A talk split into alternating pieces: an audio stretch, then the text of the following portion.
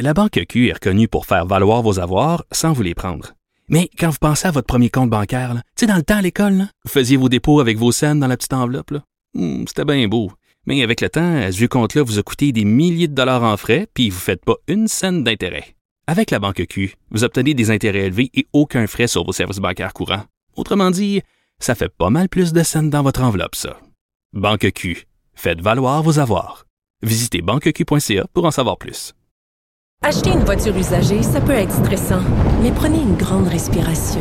Et imaginez-vous avec un rapport d'historique de véhicule Carfax Canada qui peut vous signaler les accidents antérieurs, les rappels et plus encore. Carfax Canada. Achetez l'esprit tranquille. Ici Ricardo. Et Émilie, marchand d'IGA. On a envie de vous inspirer à bien manger. À moins de 5 la portion. Suffit de repérer les produits valeurs sûres et de les cuisiner avec une de nos recettes. Les valeurs sûres, c'est bien pensé, hein? Bien sûr! Détails sur IGA.net.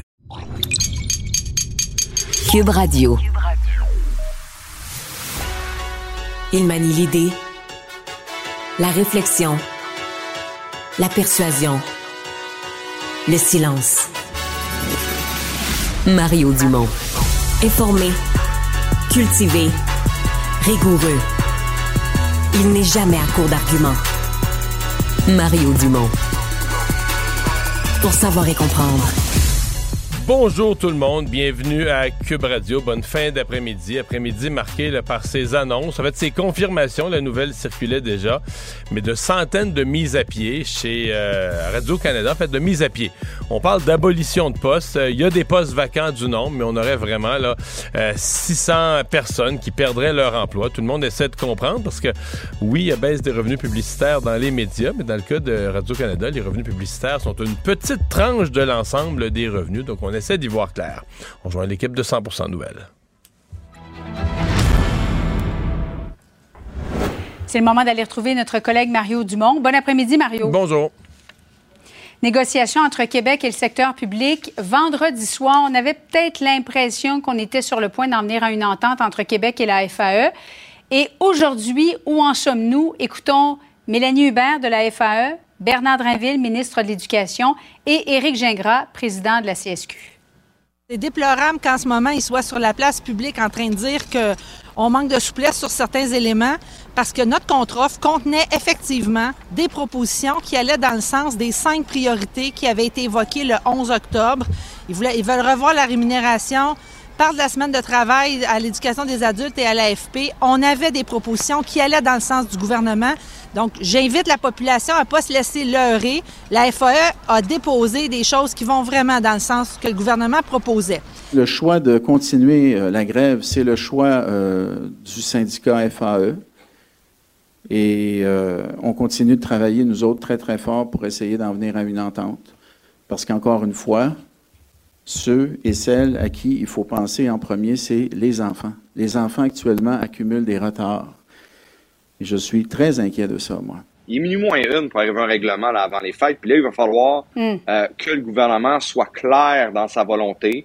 Maintenant, est-ce qu'on peut prévoir la grève? En date d'aujourd'hui, on pourra toujours faire l'évaluation au fur et à mesure que la semaine va avancer. Mais c'est certain qu'aujourd'hui, là, euh, ça va prendre des déblocages importants. Bon, Mario, es-tu un peu découragé? Ah oui et moi, non. je il y a- suis. Ouais, il y a un écart dans le ton, là.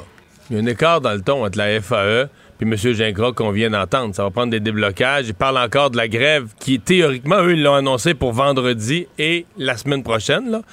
Euh, Parle encore, ben, dans ce que je viens d'entendre, il parle encore de cette grève-là comme si c'était pas fait, là. Ça va prendre des déblocages, mais sous-entendu, ça va prendre des déblocages pour qu'on puisse euh, peut-être euh, renoncer à cette grève-là. Moi, je trouve qu'il y a- je trouve que le, fond, le Front commun, tu la présidente de la FTQ, euh, le porte-parole de la CSN, euh, on les entend plus beaucoup, là. hein. Euh, ils sont beaucoup plus prudents. Alors, j'ai comme l'impression que là, la FAE est dans la rue. Alors, quand même, il y a quand même eu des avancées aux tables, parce que, bon, ils ont décidé de pas cesser la grève, mais... Bon, les petits bouts, ils s'en disent sur la place publique pour essayer de nous convaincre qu'ils sont plus de bonne foi que l'autre. L'un et l'autre finissent par nous parler de certaines avancées qu'il y a eu.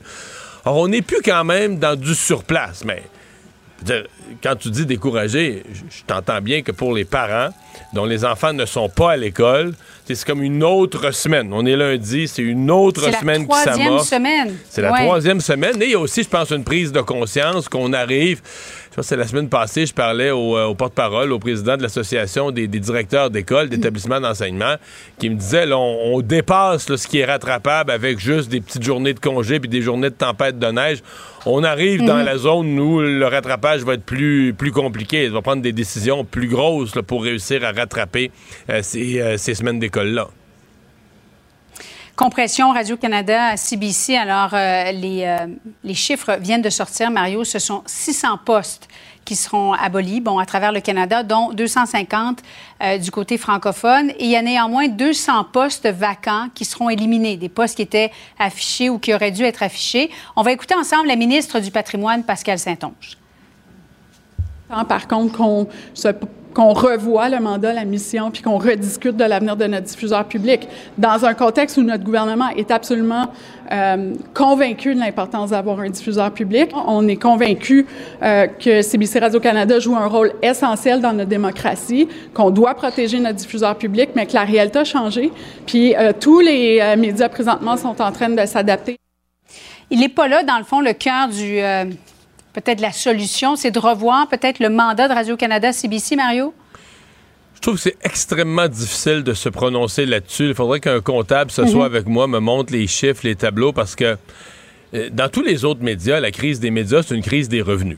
Ce qui fait dire que, bon, peut-être certains médias sont en baisse d'écoute ou de lecture, mais si tu prends les journaux, si tu prends ce qui a été annoncé à TVA, dans des radios, ce sont des médias qui maintiennent leur code d'écoute, qui, main- qui maintiennent leur public. Là. Ils échappent pas le public, mais euh, les revenus sont plus là. La publicité, elle s'en va sur Facebook, la publicité, elle s'en va sur Google. L'ar- la- L'argent, le dollar publicitaire s'en va ailleurs, même s'il y a encore des gens qui consomment ces médias-là.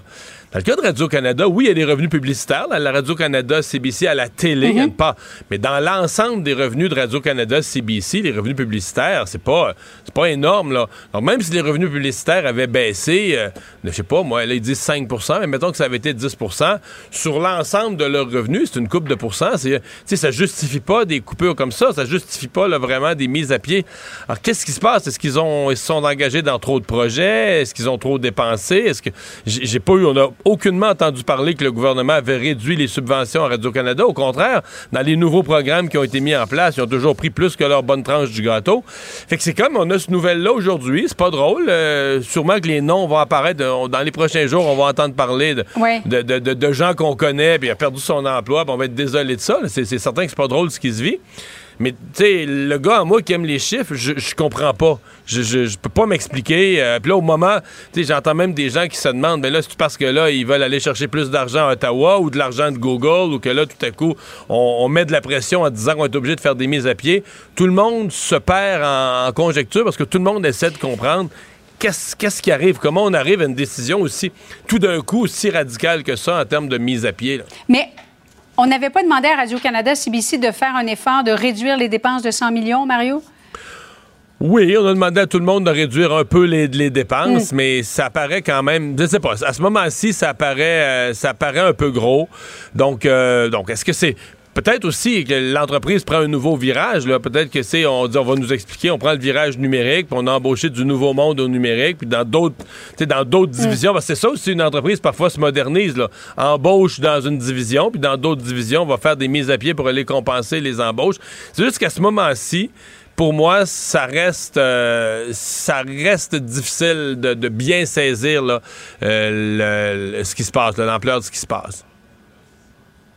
Toute une débâcle pour le premier ministre au Québec, François Legault. Il est devenu le premier ministre des provinces le moins populaire au Canada. Euh, C'est du moins ce que révèle un sondage Angus Reid qui a été rendu public aujourd'hui.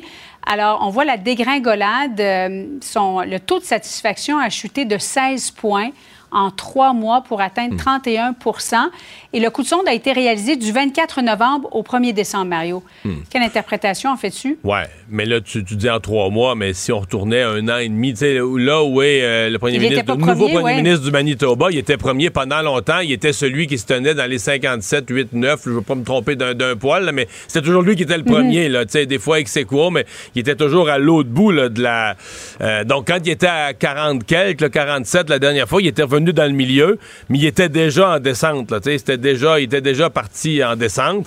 Ben, on le sent. On le sent, sur le terrain, euh, euh, on le sent dans la rue, on le sent dans le ton des gens aussi. C'est pas juste, euh, euh, c'est pas juste une désaffection, a beaucoup d'agressivité au- aussi. C'est sûr que les négociations du secteur public aident pas. Ça, ça, c'est, dans le portrait présentement, mais c'est pas juste ça. C'est une série euh, d'erreurs, de drôles de déclarations. euh, de choix politiques, d'une impression aussi que les choix, tu sais, troisième lien et autres, c'est toujours fait pour plaire ou pour déplaire ou la peur de déplaire, mais euh, qu'à un moment donné, tu dis, est-ce que le fondamental, est-ce qu'il existe un fondamental? S'en prends-tu un au troisième lien ou s'en prend pas un? Puis si s'en prend un, mais pas, pas- populaire ou pas populaire, tu fonces. Puis si s'en prend pas, ben lâche-nous avec ça. Mais il y a un côté où je pense que le gouvernement de la CAQ va devoir se montrer des convictions, le montrer, euh, ce qui était le cas dans le premier mandat. Je mets même la pandémie de côté, mais tu sais, sur la laïcité, sur la langue française, ils sont fait voter des lois, euh, ça faisait pas l'unanimité, mais on avait l'impression que le gouvernement croyait à des choses, puis on avait l'impression que quand ils y croyaient, ils étaient prêts, ils étaient prêts à poser les gestes, quitte à se faire des ennemis en chemin. Mais là, euh, on, on le sent plus trop. euh, donc, euh, est-ce que c'est. En fait, la vraie question à ce moment-ci, l'ampleur de la popularité de François Legault, c'est est-ce que c'est redressable? Est-ce que c'est une tempête puis que c'est redressable sur quelques mois? Euh, ou est-ce que c'est carrément le début de la fin? Et si ça devait être le cas, euh, il reste trois ans dans le mandat. Ça va être les années, euh, des Oui. années très, très, très, très longues. là. Euh, puisque tu parles de redressement, on va, regarder ensemble un autre sondage, cette fois à Bacchus Data, les conservateurs qui sont 19 points euh, devant les libéraux. Euh, c'est la- la- l'avance la, plus importante depuis que Pierre Poilievre est à la tête des conservateurs. Et Yasmine nous disait tout à l'heure, on additionne les libéraux et le NPD et ça donne 42, Mario. Comment les, comment les libéraux pourraient-ils se remonter la pente ou, ou se relever d'un sondage comme celui-là? Est-ce que, dans le fond, ça va prendre une campagne? Et on sait que euh, Justin Trudeau est assez performant lors des campagnes électorales? Oui, mais il faudrait qu'il commence à remonter avant. là. parce que là, dans l'état actuel des choses, c'est que tu as un problème, c'est que tu n'es plus capable de recruter des candidats. Euh, c'est ça, Mm. c'est ça qui deviendrait le problème du Parti libéral dans un scénario où le parti apparaît même pas compétitif à ce moment-ci. Donc, il faut que M. Trudeau amorce un, un redressement avant ça. L'autre affaire, c'est que les troupes voudront pas partir en campagne avec lui, le Parti libéral. Je sais qu'on dit souvent c'est pas facile de, de- de tasser ou de faire de débarquer un chef qui est en exercice et qui est en, au pouvoir.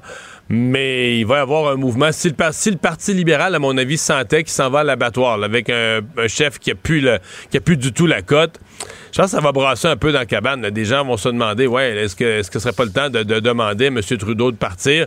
Donc, euh, c'est des chiffres euh, qu'on n'a pas vus depuis longtemps. Bon, euh, je comprends, Yasmine disait, alors, si on additionne le NPD et les libéraux, on arrive au même 42, là. Sauf que le NPD n'a pas récupéré. Le NPD était à 18, mettons, là, 17, 18. Donc, c'est pas le NPD qui a récupéré les votes perdus par les libéraux. C'est ça qui est fou. Mhm. c'est vraiment les conservateurs. C'est vraiment les conservateurs qui sont venus gagner le vote. Et donc, oui, à la veille d'une élection, à chaque élection, là, quand c'est serré, il y a des électeurs de gauche qui ont peur que les conservateurs soient élus, puis à la dernière minute traversent vers les libéraux. Mais tu sais, dans ce cas-ci, mettons que le NPD passait de 19 à 16, en échappait 3% les libéraux remontent de 23 à 26 c'est jamais assez. Dans des élections où c'était à 2 pour, mettons, à Andrew Scheer ou Aaron O'Toole, où c'était à 1 ou 2 près, là, des, des néo-démocrates, là, des électeurs néo-démocrates qui basculaient durant la dernière fin de semaine en disant, ah, là, je veux pas être conservateur, je vais voter libéral, ça faisait une différence. Mais pas avec le genre d'écart. Avec le genre d'écart que tu as aujourd'hui, même si une couple de pourcents de néo-démocrates changeaient de camp. En fait, c'est même le contraire. Les néo-démocrates vont rester néo-démocrates. Ils vont dire, de toute façon, les libéraux sont, les libéraux sont à terre. Donc, c'est, non, c'est, c'est, ré- c'est préoccupant. là. Les solutions habituelles du, du Parti libéral ou de l'entourage de M. Trudeau de se dire on va aller chercher des néo-démocrates à la dernière minute, ou on va remonter, ou on va, on va faire une campagne négative contre le chef conservateur, il va tomber. Euh, on n'est plus là-dedans. là. Ça va prendre un mouvement beaucoup plus fort cette fois-ci pour, euh, pour euh, repartir ça du bon côté Et- pour eux. là. En quelques secondes, en terminant, Mario, il pourrait y avoir combien de mois, selon toi, avant qu'on ait en campagne? Parce que c'est un, un gouvernement minoritaire. Ah ben on pourrait, euh, techniquement, là, avec l'entente avec le NPD, là, sur papier, ils s'en vont, ils font leurs quatre ans, ils font leur plein mandat de quatre ans, ils s'en iraient potentiellement jusqu'au printemps 2025, jusqu'en 2025. Donc, M. Trudeau pourrait avoir encore un an et demi, tu sais, donc, mais c'est ça. C'est que si, ça devient trop mauvais pour lui, peut-être que les néo-démocrates aussi vont se dire, ben, c'est-tu finalement, nous autres, on, si on est pour enlever beaucoup de votes à Justin Trudeau, on veut y aller en élection. Fait que c'est tout ça. Là. M. Trudeau survit avec une entente avec le NPD. Entente avec le NPD où là, il se fait chanter toujours pour mettre plus d'argent dans le budget et des nouveaux programmes sociaux alors, qu'on est déjà endetté par-dessus la tête. Tout ça est assez. tout ça tient euh, fragile. avec la broche, comme Merci beaucoup, Mario. Bye bye. La Banque Q est reconnue pour faire valoir vos avoirs sans vous les prendre. Mais quand vous pensez à votre premier compte bancaire, tu sais, dans le temps à l'école, vous faisiez vos dépôts avec vos scènes dans la petite enveloppe. Hmm, c'était bien beau. Mais avec le temps, ce vieux compte-là vous a coûté des milliers de dollars en frais, puis vous ne faites pas une scène d'intérêt. Avec la Banque Q, vous obtenez des intérêts élevés et aucun frais sur vos services bancaires courants. Autrement dit, ça fait pas mal plus de scènes dans votre enveloppe, ça. Banque Q, faites valoir vos avoirs. Visitez banqueq.ca pour en savoir plus. Acheter une voiture usagée, ça peut être stressant, mais prenez une grande respiration. Et imaginez-vous avec un rapport d'historique de véhicule Carfax Canada qui peut vous signaler les accidents antérieurs, les rappels et plus encore. Carfax Canada. Achetez l'esprit tranquille. Ici Ricardo. Et Émilie, marchand d'IGA. On a envie de vous inspirer à bien manger. À moins de 5 la portion. Suffit de repérer les produits valeurs sûres et de les cuisiner avec une de nos recettes. Les valeurs sûres, c'est bien pensé, hein? Bien sûr! Détails sur IGA.net. Pour comprendre le monde qui vous entoure. Nobody knows anything. Est-ce que je peux me permettre une autre réflexion? Pour se faire une opinion. Pour rester, pour rester informé. Des idées fortes pour vous faire une bonne idée. Ça aurait été un scandale. Il serait dans la rue pour exiger d'être vacciné?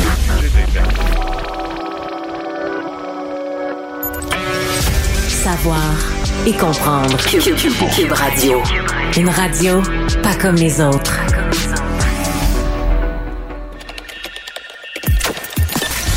Mario Dumont. Plus pratique que n'importe quel moteur de recherche.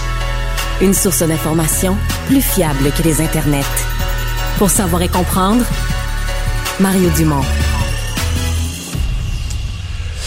Eh bien, on vous parle euh, des euh, chevaux euh, faits d'un refuge qui s'appelle une histoire de chevaux, qui récupère des chevaux. C'est entre autres eux qui gardent les chevaux qui étaient, qui ont été mis au chômage là, quand on a enlevé les calèches à Montréal. Michael Grenier, directeur général du refuge une histoire de chevaux, est avec nous, avec un cheval d'ailleurs à côté de lui. Monsieur Grenier, bonjour. Bonjour, merci. Il a l'air assez relax, là. Ça, c'est Ulysse. C'est Ulysse. Ulysse a l'air assez relax, ça. Bien, exactement. Écoute, il passe la journée avec ses amis. Il a assez de foin pour être content, puis euh, il n'a pas besoin de travailler. Hmm. Bon, euh, c'est vous donc qui gardez. Vous pouvez nous donner des nouvelles de ces chevaux que les gens pouvaient voir dans le Vieux-Montréal pendant des années? Oui. Alors, euh, pendant les dix dernières années, on a vécu environ 16 pendant les années. Maintenant, aujourd'hui, il reste quatre avec nous. Euh, il y a Ulysse, Jesse, Zach puis Maya. Puis euh, Jesse a 29 ans, puis c'est x3, alors il a presque 90 ans. Puis son frère ici, euh, Zach, il a 28 ans, alors 87, 88. Alors tu imagines que Jesse a travaillé pour 25 ans sur les, dans, à Griffintown puis au Vieux-Montréal. Mhm. C'est long, c'est comme ça, ça ans pour nous. Ben ouais, je comprends. Mais il est encore, encore debout. Donc, il y en a, y y en a qui sont décédés depuis, donc. Ben oui, ben oui. Écoute, euh, quand, quand ils viennent ici, ils passent leur journée, puis quand on voit que la qualité de vie n'est plus là, on prend la décision pour eux. Pour, euh, parce que comme on peut comprendre, Jesse a 90 ans. On sait qu'il... Euh, puis Ulysse, il a comme 25, 26, alors il a comme 80 ans. Alors, on sait que ces journées sont pas longues, mais ces journées vont être le meilleur qu'on peut le fournir quand il est ici avec nous. Mm-hmm. Et là, ce matin, dans le fond, vous avez, euh, vous avez envoyé une lettre aux médias parce que vous, euh, vous faites une, une, bien belle œuvre, vous vous occupez, reprenez des animaux, mais euh, vous êtes en levée de fonds. Exactement, exactement. Écoute, comme un charité, on regarde toujours comment on peut rentrer l'argent. Puis samedi prochain, c'est un levée de fonds que le public peut venir puis voir les chevaux directement. Il faut avoir l'opportunité pour prendre des photos. Euh, puis aussi, la cavalerie du SPVM va être ici parce qu'on a trois chevals du SPVM ici à la retraite. Alors, puis aussi, en plus, la Père Noël va être ici. Oh! OK, il aime les chevaux. Et Oui. les reines, pas juste les reines. le, ah, donc, la cavalerie du SPVM, quand leurs chevaux viennent à la retraite, euh, ils, vous les, euh, ils vous les remettent aussi. Exact, exact. Alors, on a trois. On a Patriote, Sonny et Goliath. Ah, Vers, vers quel âge, euh, eux, ils considèrent que le cheval est plus apte à faire le, le travail qu'ils demandent de lui, euh, la cavalerie de la- du SPVM? C'est pas l'âge, c'est plus s'il y a une blessure parce que s'il n'est pas travaillé, euh, s'il y a de quoi qui arrive, que c'est pas euh, parfait pour eux, ils décident de prendre la retraite. C'est pas dire qu'ils sont vieux, ils juste décident parce que, tu travailler, c'est fort, puis c'est dur sur, euh, sur eux. Alors, ils prennent la décision pour que la meilleure qualité de vie. Puis alors, comme euh, Goliath, il a juste 14 ans, alors comme il a 45. Mais il a comme ses tendons, il y a, il a un dommage avec ses tendons, juste parce à cause qu'il a vécu de travailler, mais maintenant, il, est ici à la retraite. Euh, les, chevaux euh, qui ont fait de la qui ont fait de la calèche dans le vieux Montréal, ce que je comprends, c'est qu'ils vivent vieux parce qu'on nous avait dit que ces chevaux-là avaient souffert, avaient été dans le vieux Montréal, c'était dur. Ils vivent jusqu'à 90 ans en pleine forme. Là. Il, a- il a- il a pas été ça, ça fait pas mourir de travailler, comme disait mon grand-père. Oui, mais écoute, euh, quand ils sont entourés par des gens qui prennent soin d'eux, euh, écoute, je ne rentrerai pas comment que le travail affecte leur, leur corps, mais pour moi, je veux dire, quand ils sont rendus ici, on donne la meilleure qualité de vie qu'ils peuvent recevoir Mm. jusqu'à temps qu'on dise... euh, Qu- Qu'est-ce qu'ils font dans une journée euh, chez vous? Vous les, vous les sortez, ils sont dans un enclos intérieur, extérieur, l'été, l'hiver, ils font quoi? Ils sont toujours dehors, sauf que si comme euh, il y a une tempête de verglas ou si la condition à terre n'est pas idéale, on va les rentrer. Mais c'est meilleur pour eux à, l'extérieur. Il y a 14 chevaux. Ils voient, c'est comme un troupeau. Puis d'être, ils veulent pas qu'ils soient isolés. Puis euh, à chaque jour, il y a trois repas. Puis à chaque repas, il y a quatre à six bénévoles qui vont prendre Ah, soin oui? d'eux. Alors, il y a toujours quelqu'un ici pendant le journal. Alors, tu peux comprendre, il y a 100 bénévoles qui prennent soin de eux. Alors, OK, c'est- toute 365 une organisation. guerre. là. Vous avez 100 bénévoles. Ben, Exact. Exact, 100 bénévoles. Puis comme hier, on, on savait que les conditions n'étaient pas idéales, mais les, bé- les bénévoles étaient ici à chaque repas. Ils ont passé à travers le trafic, ils ont passé à travers le pont euh, et l'autote pour se rendre ici. Puis ils donnent Hmm. tout leur cœur pour prendre soin euh, eux. Mhm. On va marcher. On va aller voir Jesse. Ah ouais, on va aller voir Jesse certain. Comment euh, comment ça se passe quand vous en ajoutez un? Je sais que c'est pas euh, c'est pas si dominant, c'est pas comme des chiens, mais, mais mettons vous ajoutez un nouveau cheval, on vous en remet un autre demain. Est-ce que est-ce qu'il est automatiquement accepté dans le groupe ou est-ce que les premiers jours ça peut amener un peu de friction? Mais écoute, euh, on met dans, dans, dans quarantaine pour comme deux, deux semaines pour juste à garder leur euh, comment ils, réagissent d'être ici parce que c'est nouveau. Euh, puis après ça, on regarde le caractère, puis on détermine peut-être dans quel troupeau on va leur mettre. Puis chacun des troupeaux sont des petits troupeaux de peut-être de deux à trois dans chacun des enclos. Parce que comme nous, euh, on ne se tient pas toujours euh, ensemble comme amis, puis euh, ça peut arriver qu'il y a une journée qu'il veut sans plus parler, comme Jesse à Ulysse dit Parle-moi pas, j'ai eu assez de toi hier soir. Je comprends très bien.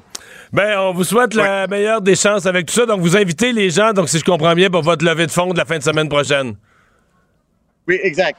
Alors, puis euh, ça, euh, Jesse, tiens, ça c'est le vieux bonhomme de, de 90 ans. Quand même. voir, il est en pleine forme. Euh, puis c'est un Belge, il vient du Belgique. Eh, ben, Puis merci. beaucoup de, de Ben- m'avoir. Puis oui, euh, samedi prochain, viens nous voir. Il y a tout Hmm. de quoi pour la famille. Euh, ça va être une belle journée. Et les gens peuvent avoir euh, l'information, si je comprends bien, sur votre page euh, Facebook. C'est en anglais Horse Tail, euh, donc secours AHT euh, Rescue. Merci beaucoup d'avoir été là. Au revoir. Merci. Au revoir. On vient de prendre des nouvelles des chevaux qui étaient dans ces calèches, mais il y avait aussi des hommes et des femmes qui gagnaient leur vie avec les calèches. Et bon, on est en 2023 quand même. On prend des nouvelles des animaux d'abord, puis des êtres humains après. C'est quand même ça que c'est devenu. Mais je suis peut-être probablement le seul aujourd'hui qui a, qui a l'idée de prendre, de prendre aussi des nouvelles des êtres humains. Luc Desparois, ex-cocher du Vieux-Montréal, avec qui j'avais parlé à quelques reprises quand euh, la ville avait décidé, la mairesse avait décidé de faire disparaître l'activité. Monsieur Desparois, bonjour. Oui, bonjour, M. Dubon. Ouais, on s'intéresse à ce qui sont devenus les chevaux, mais que sont devenus les cochers? Ben, malheureusement, ils ont dû s'orienter, pas toutes, mais une majorité s'orienter sur d'autres emplois là, qui, euh, qu'est-ce qui est de valeur, parce que comme je vous dis, c'est une main-d'œuvre très rare aujourd'hui, hein, quelqu'un qui a les, les, les, les capacités de conduire un cheval, surtout de se promener un peu partout puis de passer beaucoup de temps avec eux autres comme ça. là. Il y a bien les chevaux. Les chevaux aussi, ça en ennuie bien gros d'avoir leur partenaire puis d'avoir quelqu'un, comme je vous dis, euh, qui, qui les voit tous les jours puis qui passe les journées avec eux autres. tout Mais ça. euh, euh, vous étiez combien? Il y avait combien de cochers? C'était le gagne-pain de combien de monde là, quand, ça, quand ça a fini les, les deux, trois dernières années? Écoutez, des cochers, là, il, il a dû en avoir pas loin d'une centaine, là, facile. là. Euh, en connaissez-vous qui sont restés autrement dans le monde des chevaux? Avez-vous une idée de ce qu'ils sont, ce qu'ils sont devenus? Ben, Écoutez, il y en a encore quelques-uns qui travaillent encore avec moi. Comme je vous dis, là, moi, je travaille toujours avec les chevaux. J'ai toujours une compagnie de service de calèche. On fait encore beaucoup de, de mariages, d'événements de tout genre. Là. De cette ici, on est les Père Noël, on est dans les garderies, puis le temps des fêtes. Là, on fait des villes, on fait des, des, des, des commerces là, qui euh, ou des personnes, des compagnies qui offrent ça. Là, euh, de bureau, des choses de tout genre. Là. On en fait encore beaucoup. Là. Je suis même toujours à Montréal. là. Je vais même euh, je vais fêter mon 30 ans. Mon écurie, ça va être ouvert à Montréal toujours. Là. Ça va au mois de février, ça va faire 30 ans là, que je suis là à Montréal. Ouais. Euh, votre euh, impression à vous sur euh, quelques années après, est-ce que ça a été parce que bon, il y a des gens probablement qu'il y a des gens à Montréal aujourd'hui qui disent ah c'est une bonne affaire, on s'est débarrassé de ça, des gens qui aimaient pas ça, des gens qui disaient que ça bloquait le trafic. Vous avez-vous l'impression avec du recul, avez-vous l'impression que c'était quand même une mauvaise décision que Montréal a perdu quelque chose? Je crois que oui, oui, et très sincèrement. C'est comme un peu, euh, je dirais pas des opinions personnelles, là. Je me suis fait dire de pas dire des choses encore sur des commentaires négatifs sur le monde qui ont, qui ont pu prendre des décisions, mais c'est bien plate parce que, tu sais, Montréal, le vieux Montréal, à cheval, moi-même, je m'ennuie de me promener dans les rues du vieux Montréal. C'est, le vieux Montréal, c'était la place pour les chevaux. C'est de donner un tour guidé, de faire une balade. C'était des beaux endroits, comme je vous dis, des, des, des, des, des rues, euh, des rues étroites avec les vieilles bâtisses. C'était très plaisant de circuler, comme je vous dis, à Calèche, dans le Vieux-Montréal. Puis, qu'est-ce qui est plate aujourd'hui? Tu sais, je fais encore de Calèche, mais tu sais, le monde en bas de 500 à 1000 piastres, ils en font pas de tour de Calèche. Avant, monsieur n'importe qui pouvait venir voir les chevaux gratuitement. Dans le Vieux, leur donner des carottes, les flatter, puis faire un beau tour de Calèche pour 50 tu sais, pour une demi-heure de temps. Aujourd'hui, Ouais, là faut les faut les faut les noliser puis tout ça, c'est plus la même affaire du tout là. C'est plus la même chose du tout. C'est plus la même chose du tout. Moi, avant, je vivais de ça. Là, à cette heure, je le fais plus comme hobby, comme passion, de pouvoir continuer à travailler avec mes chevaux. Je, le fais, je le fais plus pour le plaisir maintenant. Ben, C'est juste bien plate parce que, comme je vous dis, écoutez, là, à moi puis vous, le monde là, qui connaissent pas les chevaux puis qui ont embarqué sur le côté des anticalèches, on avait toutes les preuves de notre côté que les chevaux étaient bien soignés, puis les- pas juste des paroles, là, les, les- les rapports médicaux, les, mé- les- les médecins, les, vétérinaires, c'était vérifié, surveillé. Écoutez, on faisait des prises de sang à mes chevaux régulièrement, juste s'il y avait l'air à, à se lever un matin, pas de bonne humeur. Ah, y a-tu quelque chose, lui? On envoyait. Mais, mais, mais vous êtes Euh, conscient que c'est profond, là, je veux dire. euh, en 2023, euh, il- c'est tout un mouvement euh, de gens, puis c'est très, très difficile. Bon, tu sais, des fois, moi, je vire ça à blague, des fois, je viens fâché, là, dépend de comment est-ce que je me suis levé le matin, mais... Tu sais, des gens nous disent que ces chevaux-là, mettons, étaient malheureux, ils aimaient pas ça faire de la calèche. Hey, c'est ça, cheval t'a parlé. Moi, je pense, pense que les chevaux, ils aiment travailler. C'est pas dur de tirer une calèche. Tu sais, ces chevaux-là, c'est tellement fort, les Belges. Ça, c'est rien, là, t'accroches en arrière d'eux autres. Tu sais, c'est comme le, le- même, la même personne qui dit que le cheval était malheureux. Il part s'entraîner dans un gym, puis il se fait, il se fait suer après des poids, puis tout ça. Puis tu te dis, OK, mais pourquoi toi, t'aimes ça, bouger, puis t'entraîner, puis le cheval, lui tirer une calèche, à voir le monde, se promener tranquillement, il était malheureux. Tu as décidé ça. Tu reçois, les confidences des chevaux. Non, mais tu sais, c'est ça aussi, là.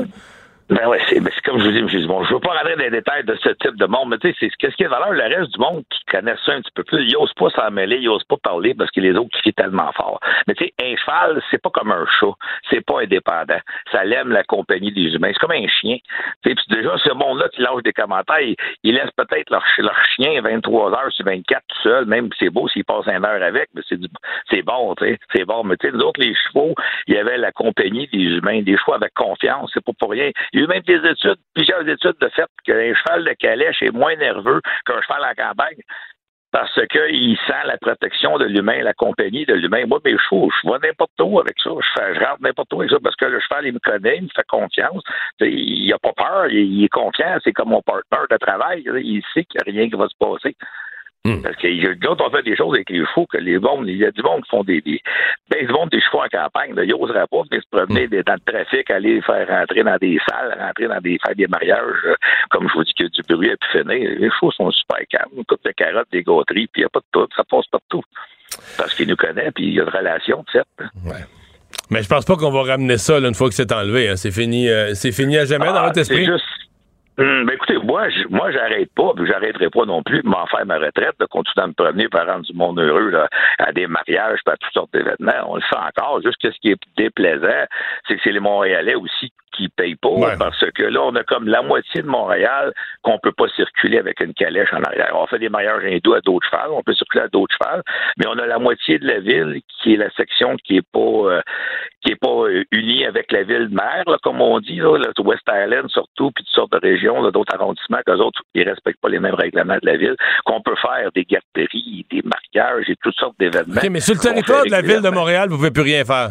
Même pas un passage. Ah, on, a, on a essayé, M. Dumont. J'ai même été jusqu'en cours d'appel suprême. Puis à la fin, les trois juges ont fini par décider que la ville a le droit de décider des activités qu'ils veulent le circuit.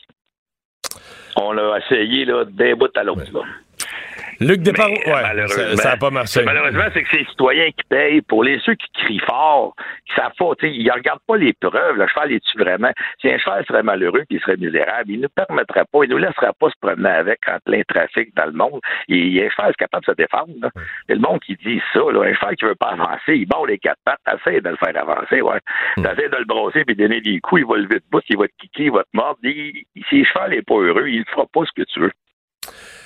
Luc Desparois, oui, ça, ça va, vous, connaissez, vous les connaissez, les chevaux. là. Ben ouais, ben surtout, regardez, juste Horsetail, ils adorent, les chevaux de calèche. Pourquoi? Parce que c'est des chevaux qui ont eu une vie, qui connaissent l'humain, ils aiment ça se faire gâter, ils aiment ça se faire flatter, ils aiment ça se faire prendre soin d'eux autres. C'est la raison pourquoi je les envoie chez eux, parce que eux autres, là-bas, il y a tellement de monde, il y a tellement de fanatiques puis de bénévoles. Tu sais, je veux pas parler pour Mike, là, mais tu sais, la raison j'ai envoyé tous mes chevaux-là à la retraite, à cause que je sais qu'il y a beaucoup de monde qui passe par là. Puis je sais que moi, mes chevaux, d'être en campagne, puis regarder quatre murs, puis être dans le champ, se faire manger par les bébites, puis rien faire de leur journée, c'est pas des chevaux pour ça. C'est des chevaux qui ont eu une vie, vous comprenez, je veux dire, qui ont eu la compagnie humaine. C'est que c'est, c'est pas, je veux pas les envoyer à la retraite dans les champs à rien faire, ils vont mourir en dedans de deux mois. C'est, c'est, c'est des animaux qui sont habitués d'avoir de l'action, d'avoir Ouais, une sont, vie. sont habitués d'être avec le monde. Euh, Luc Desparois, merci Exact. d'avoir été là. Bonne chance pour la suite. Salut. Merci beaucoup, M. Dumont. Au revoir. La Banque Q est reconnue pour faire valoir vos avoirs sans vous les prendre. Mais quand vous pensez à votre premier compte bancaire, tu sais, dans le temps à l'école, vous faisiez vos dépôts avec vos scènes dans la petite enveloppe. Hmm, C'était bien beau. Mais avec le temps, ce vieux compte-là vous a coûté des milliers de dollars en frais, puis vous ne faites pas une scène d'intérêt. Avec la Banque Q, vous obtenez des intérêts élevés et aucun frais sur vos services bancaires courants. Autrement dit, ça fait pas mal plus de scènes dans votre enveloppe, ça. Banque Q. Faites valoir vos avoirs. Visitez banqueq.ca pour en savoir plus. Écoutez Antoine Joubert à l'animation du balado Le Guide de l'Auto, la référence de l'industrie automobile. Disponible sur l'application et le site cubradio.ca. Carfax Canada est fier de rouler aux côtés du balado Le Guide de l'auto. Évitez les problèmes coûteux avec un rapport d'historique de véhicule de Carfax Canada. Visitez carfax.ca. Ici Ricardo. Et Émilie, marchand d'IGA. On a envie de vous inspirer à bien manger. À moins de 5 la portion. Suffit de repérer les produits valeurs sûres et de les cuisiner avec une de nos recettes. Les valeurs sûres, c'est bien pensé, hein? Bien sûr! Détails sur IGA.net. Il ne mord pas à l'hameçon des fausses nouvelles. Mario Dumont a de vraies bonnes sources. Le problème n'est pas là. Francis Gosselin. Ça sonne comme une arnaque. J'ai-tu une bonne logique, moi, là? Mario Dumont. Dis pas qu'il faut faire plus d'argent. La rencontre, Gosselin, Dumont.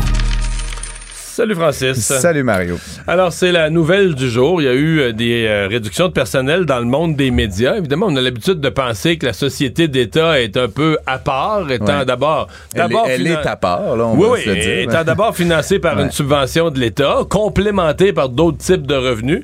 Mais là, ils vont aussi de mise à pied majeure aujourd'hui. Mhm. Oui, oui, puis euh, c'est majeur. Là. On parle de, de 600 postes.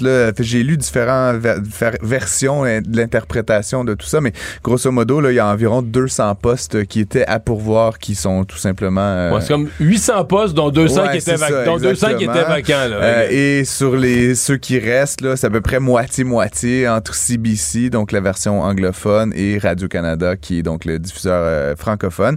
Euh, puis c'est certain que, comme tu le dis, là, a, tous- les médias sont aux prises avec des difficultés, mais Radio-Canada est, est, comme on l'a dit, dans une situation un peu particulière.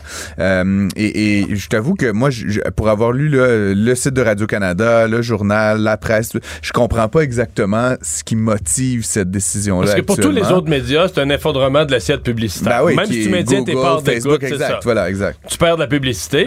Mais dans le cas de Radio-Canada, je sais pas le pourcentage de leurs revenus qui sont publicitaires, mais c'est quoi? C'est 10-15 20 C'est- c'est au petit, total? là, ouais, c'est ça, exactement. Même si c'est un effondrement de ces, de, de- de ces revenus-là, ils disent que c'est 5% de pertes qu'ils ont eu là, dans Exact, une diminution de 5 puis, puis par ailleurs, c'est ce qui, est, ce qui est indiqué dans les informations que j'ai pu glaner ça et là, c'est qu'il y a aussi eu une diminution des coûts d'exploitation. Je sais pas comment, peut-être certaines efficacités, peut-être justement ces postes à pourvoir qui ne sont pas actuellement pourvus, peut-être que le nouveau siège de Radio-Canada coûte moins cher à exploiter, je n'en sais rien, mais il y, a 5% de diminution. Donc, on tu pourrais dire, ben, finalement, ils cherchent pas à faire un profit, mais je veux dire, en termes de, de balancer les livres, ils devraient être à peu Comment t'en arrives tout d'un coup comme ça, devoir faire. euh, Puis selon toute vraisemblance, puis là, le président du syndicat a pris la parole à gauche à droite, mais selon toute vraisemblance, Mme Tête avait déjà évoqué la nécessité, puis c'est là où je suis gros point d'interrogation pour ma part, de couper 100 millions de dollars dans le budget.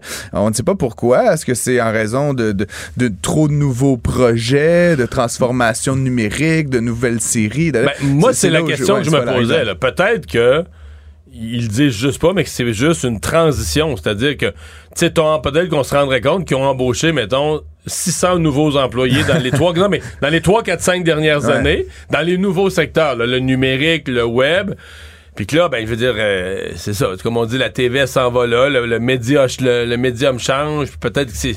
mais Exactement. C'est difficile à saisir, là, de façon, de point, du point de vue comptable. C'est assez que- difficile à saisir, puis effectivement, il semble pas y avoir une volonté très grande de transparence de la part de, du- de la direction de Radio-Canada, ce qui est bizarre quand même. Dans la Mais, mais là, on comprend que ça change la discussion. Exemple, la semaine passée, là, le ministre québécois de la Culture disait qu'il devrait pas Radio-Canada avoir accès à l'assiette. non, non, mais au partage des, re- Ben des, oui. des revenus de Google. là, des... Ben, tu sais, puis on peut pas, on accuse personne de, de quoi que ce soit, Mario, mais c'est sûr que ça me semble tomber juste, euh, juste à point, de la part de Radio-Canada de faire cette annonce-là aujourd'hui avec quelque chose qui est quand même assez majeur. Est-ce que c'était nécessaire? Est-ce que c'était nécessaire d'aller aussi fort? Il y a peut-être un petit peu de stratégie là-dedans, de dire, ah, nous aussi, on souffre, puis donc, finalement, envoyez-nous euh, 50 des 100 millions de Google, tu sais. Là, après, euh, je suis pas dans la tête de personne, je suis pas dans la conspiration, mais c'est vrai que ça tombe plutôt bien, pour inscrire Radio-Canada dans cette conversation-là, puis éventuellement aller exiger des sous. L'autre Mais affaire... il y a vraiment, entre-temps, il y a vraiment des gens. Moi, je m'attends dans les prochains jours que des gens que je connais ou que j'ai. Parce que, tu sais, Ah, on finit tous sûr. par se croiser, d'avoir. Mm. travaillé avec quelqu'un dans un autre contexte. Il y en a qui vont perdre leur emploi vraiment. Il y a des gens qui vont se retrouver euh, sans emploi dans, dans quelques jours, quelques semaines. Tout à fait, tout à fait. Puis c'est un problème, évidemment, Mario. Puis là, on va savoir, j'imagine, dans les prochains jours, quel type d'emplois aussi vont être coupés. Parce que évidemment il y, a- il y a des emplois chez Radio Canada qui font toutes sortes de choses. Puis moi je pense qu'une des préoccupations qu'on doit tous et tous avoir là, je dis pas qu'il y a des jobs plus importantes que d'autres en termes d'emploi mais l'enjeu qu'on a actuellement collectivement au Canada c'est la question de l'information du journalisme là, tu sais, dans- de, qui fouille des qui pose des questions qui fouille etc ben j'ose espérer que sur euh, ces mises à pied là on minimise autant que possible l'impact que ça a sur l'information. Parce que si moi personnellement si j'ai à mettre une opinion là pour moi le rôle central de Radio Canada c'est de continuer à informer le monde là, par delà faire des des, des stats puis d'autres séries télé amusantes Euh, c'est- vraiment ce, ce, ce rôle là crucial qu'il faut pas qu'il démantèle si- s'il doit couper des postes là, tu es conscient que tout le reste de la crise des médias, si on n'en parle plus, là. Hey, quand, hey, je sais pas si tu te souviens, non, mais je sais pas si tu te souviens de l'année 2013-2014, là, quand il y avait eu les coupures Radio-Canada. Il t'entendait plus, il y avait plus de crise des médias privés. là. Tu n'entendais parler que de que ça. de ça. Euh, dans l'émission du dimanche soir, là, ça ne parlait que de ça. C'était Ouais. ça tout le temps, les coupures Ouais, Radio-Canada. parce que, ben, comme tu le sais, ben, plusieurs raisons à ça, évidemment, Mario, mais parce qu'évidemment, Radio-Canada, en termes de nombre, c'est ce qu'on a discuté la semaine dernière par rapport à, à- à l'argent de Google, le- en, en termes de nombre, je veux dire, il n'y a, pas de médias équivalents. là. je veux dire, c'est 8000 personnes, là, 7600. là. je veux dire, juste en termes de, de gens qui ont de l'influence, des gens éduqués, qui ont des, qui sont connus du public, etc. Je veux dire, c'est sans commune mesure. Là. Je veux dire, quand TVA a fait 500 mises à pied récemment, c'était un tiers de son effectif. Eux, ils en coupent 800, c'est comme moins de 10 là, tu sais, fait que c'est comme- Ah en toute proportion gardée. Puis l'autre affaire, évidemment, on en a aussi déjà parlé, mais ça reste financé par l'État, euh, des nominations ici à, à très haut lieu de l'État. Donc forcément, il y a toujours une forme de proximité entre euh, qui gouverne et, et qui dirige Radio-Canada. Et même, ça se ça transpire à tous les niveaux de, de l'organisation. Et donc forcément, quand eux se retrouvent dans, dans le trouble, pourrait-on dire, ben il y a une forme de monopole de la conversation euh, médiatique et informationnelle. Euh, J'ai pas d'avis arrêté là-dessus, mais, mais dans les faits, effectivement, comme tu dis, on semble négliger la, la crise qui sévit dans, dans- à plein d'autres endroits lorsque Radio-Canada, oh mon Dieu, euh, doit couper des gens. Puis encore une fois, je sonne un petit peu insensible en disant ça. C'est très grave ce qui s'est produit aujourd'hui, mais tu as raison de le mentionner. En contexte, ce, ce n'est que la- l'aboutissement d'une série de nouvelles dont on a beaucoup parlé. Puis je me réjouis au moins, Mario, en disant, en lisant là, un peu partout, là, et sur le site de Radio-Canada et sur tous les autres médias, euh, dont le journal, la presse, etc., qu'on fait vraiment partout l'analogie avec ce qui s'est passé à TVA il y a quelques semaines. Ouais. Donc, encore une fois, on n'oublie pas qu'il y, y a quelque chose de grave qui est en train de se produire euh, dans l'industrie. Les euh, marchés des euh, de ce qu'on appelle les valeurs refuges là, qui sont en explosion. L'or battait des records, je pense, en fin de semaine. Le Bitcoin euh, qui est parti en remontée. Ben, il est en remontée depuis plusieurs mois. Tu nous en as parlé, mais là, il vient de faire quelques, Ouais. quelques sauts supplémentaires. Ben, c'est drôle, Mario. Tu sais, je, parle souvent des crypto-monnaies, puis, euh, puis je, je, je, je- me fous un peu de la gueule de ça aussi, là. Mais tu sais, en même temps, parce que je, pour- pourtant, quelqu'un qui a lu beaucoup puis commenté beaucoup, je comprends pas vraiment, tu sais, puis je pense que personne ne comprend entre nous. Mais tu sais, ça monte et ça baisse, puis bon, c'est, on dirait que la volatilité fait partie de la, de la proposition de valeur. Bref, j'ai acheté 400 dollars de crypto-monnaie il y a, au début de, de l'année. Mario, je n'ai jamais eu un placement de toute ma vie qui monte. T'es rendu à combien? Genre, ça vaut 700? 600, 700. J'ai un rendement de 60% cette année. Bravo. là. ouais, OK, bravo. Je vais prendre euh, 100 188 pièces puis je t'inviterai à souper. Mais, mais bref, mon point, c'est que euh, ça, ça a vraiment explosé. Là, on est rendu, je viens de regarder, ça, ça a encore augmenté là, cet après-midi à 42 000 US là, pour le Bitcoin. On se rappellera qu'à un moment donné, ça avait valu de plus de 60 000 puis ça s'était mais effondré. Genre à là, 16, 17, ouais, 17, euh, quelque chose, même en bas, peut-être 15 là, au plus plus bas.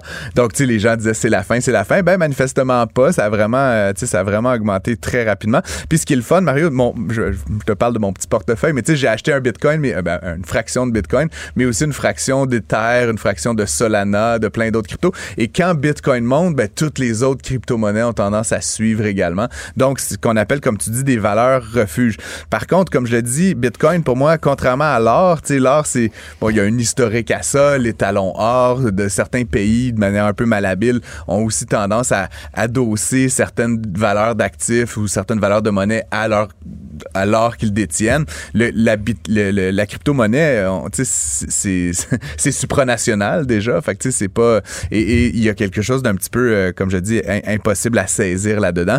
Mais dans l'un cas comme dans l'autre, il semble que, euh, ben, je pense que l'incertitude qui flotte sur les marchés, euh, évidemment, les déclarations de M. Powell là, qui dit qu'on a atteint un niveau suffisamment rest- restrictif, aurait pu peut-être faire baisser ces valeurs-là, mais pourtant, là, les gens se sont vraiment réfugiés vers l'or et, Mm. et les cryptos et, d'autres, d'autres, comment dire, métaux là, comme ceux-là. Donc, éventuellement, il faudra suivre ça. Mais je, en tout cas, sur mon avis, Mario, je pense que ça serait difficile d'imaginer que ça aille beaucoup plus haut que ça.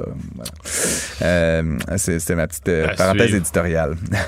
La plateforme québécoise Nesto qui vient de signer une entente avec Canada Vie. Ouais, ben j'ai travaillé avec eux, fait que je les connais bien. Euh, on les a eus à l'émission euh, Prends pas ça pour du cash là, cet été. Donc Nesto, c'est une compagnie montréalaise qui Ils font fait- quoi?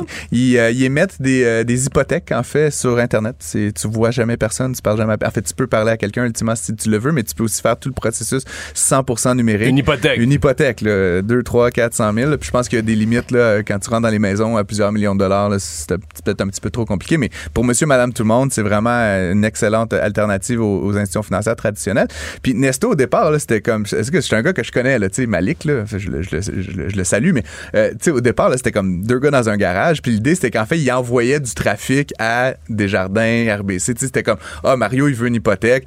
Tu remplissais Il était tes comme des conseillers hypothécaires, Ouais, des courtiers, Ouais, on pourrait ouais. dire. Puis là, il envoyait le, le lead, là, tu la, la référence à une institution financière. Sauf que de fil en aiguille, ben, ça marchait, ça marchait. Ils ont constitué de plus en plus une banque de clientèle importante. Et depuis quelque temps, ils sont émetteurs nets d'hypothèques. Et donc, la nouvelle aujourd'hui, je veux pas faire leur, leur promotion, mais la nouvelle aujourd'hui, c'est qu'en fait, ils viennent de euh, signer un partenariat avec Canada Vie pour être le prêteur hypothécaire exclusif, si tu veux, là, des, pour les clients Canada Vie. Donc, si t'es client Canada Vie, à l'intérieur de cet univers-là, tu peux obtenir... Canada un- Vie, ça c'est quoi? C'est l'ancienne. t'as Canada Vie, c'est la West, la, la ça. Great La West Great Life, West, le ça. Great West, là, qui est bon, enfin, puis là, on a eu des petits, des petites histoires Canada Vie, là, c'est Ouais, avec le gouvernement fédéral, ouais, Mais bref, ah, euh, du bon Mais là, donc, c'est du service hypothécaire qui du service faire. hypothécaire. Et Canada Vie faisait ça. Fait, Westlife faisait ça depuis, depuis longtemps, euh, mais ils avaient abandonné cette pratique-là euh, il y a un an et demi environ. C'est compliqué, là, faire de la- l'hypothèque en ligne. Tu sais, les, les banques, évidemment, les, les, les institutions financières font de la concurrence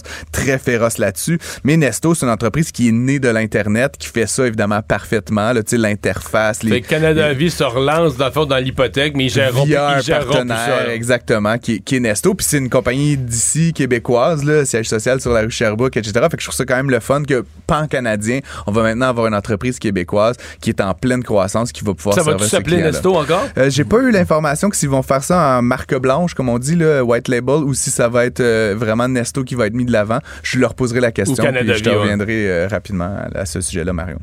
Mais c'est sûr que pour faire beaucoup d'hypothèques, là, tout à coup, ils ont les poches plus. Ils, ont un ami qui a les poches plus profondes.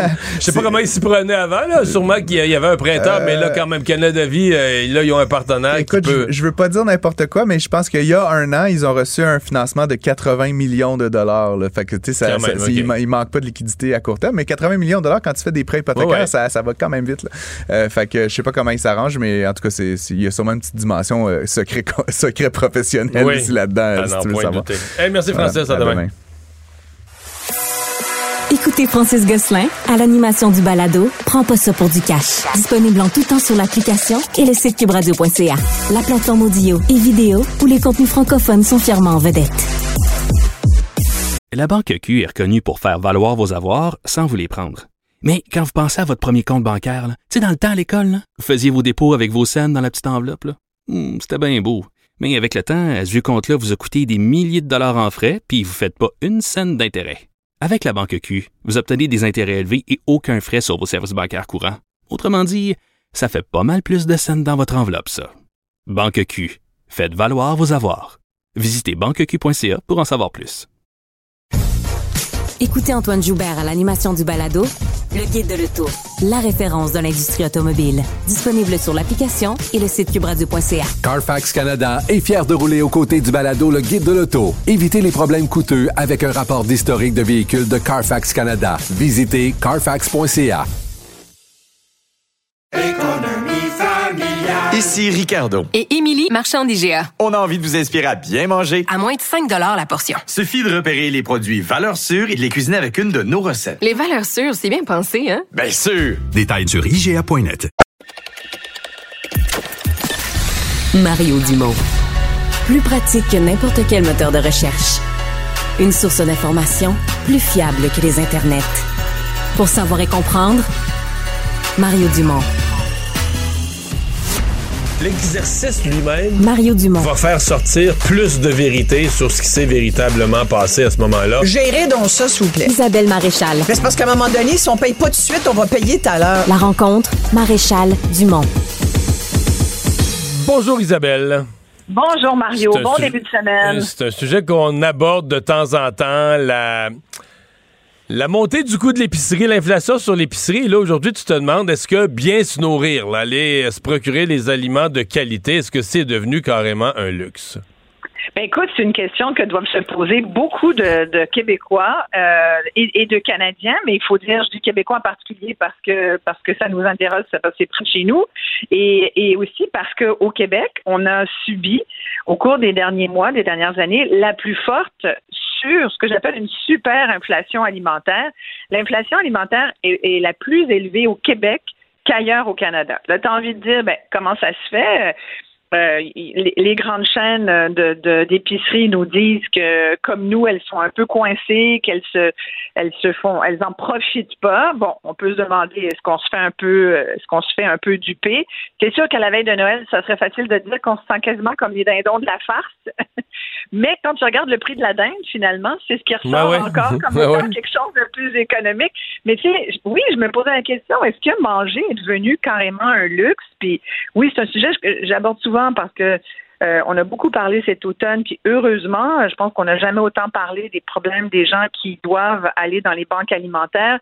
Euh, on voit aussi qu'il y a beaucoup, beaucoup de nouveaux arrivants qui, qui dépendent de ces, euh, de ces moyens de subsistance. Des banques, d'ailleurs, ça va être la guignolée des médias là, ces jours-ci, jusqu'à la fin de l'année. Puis là, tu, tu vois qu'il y a toutes sortes de, de, de, de clientèles nouvelles qui viennent essayer un peu de, de trouver des, ressources euh, alimentaires, mais c'est c'est pas évident pour personne.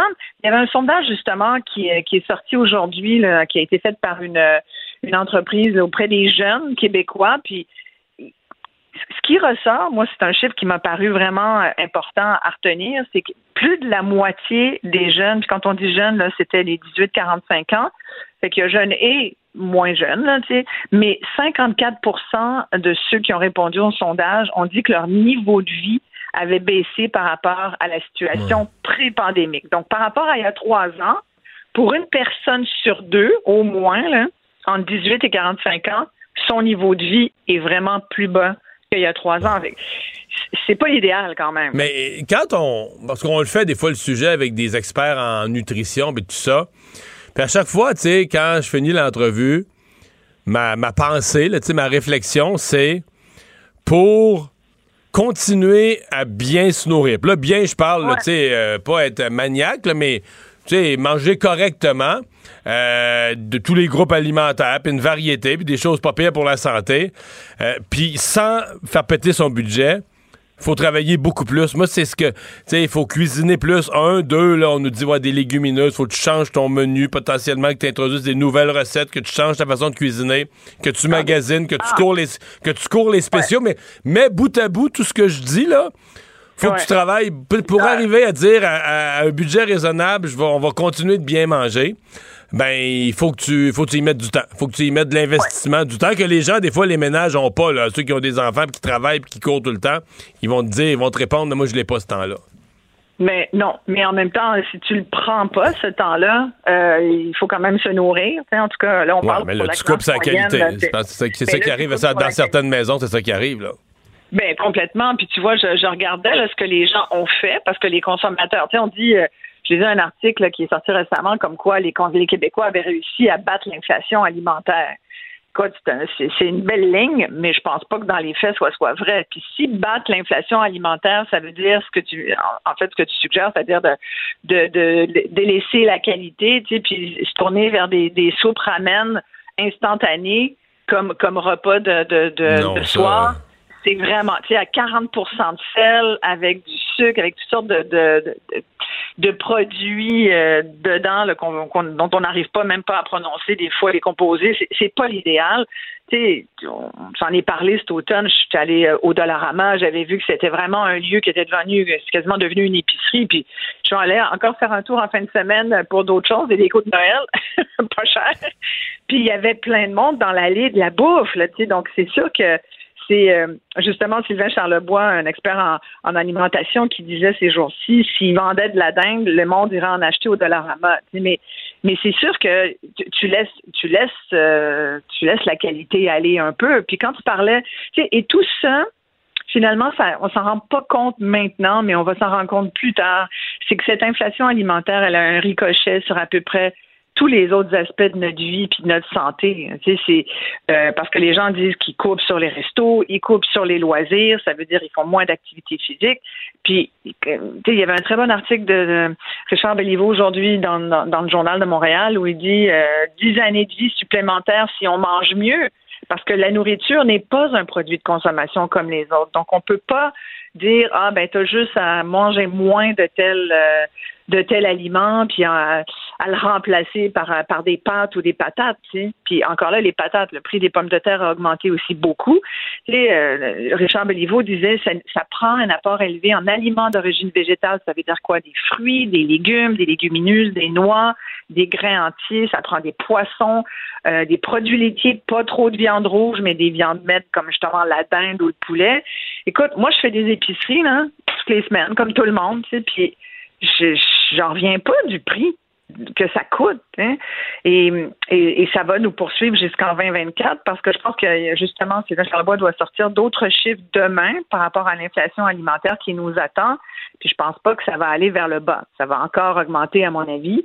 Euh, c'est pas très, c'est pas une, grosse hypothèse là. Je pense pas que je me trompe beaucoup en, affirmant ça parce que parce que tout augmente. Et puis, euh, et, mais malheureusement, ben, on se magasine pas des, des futures années en santé à, à couper dans l'aliment.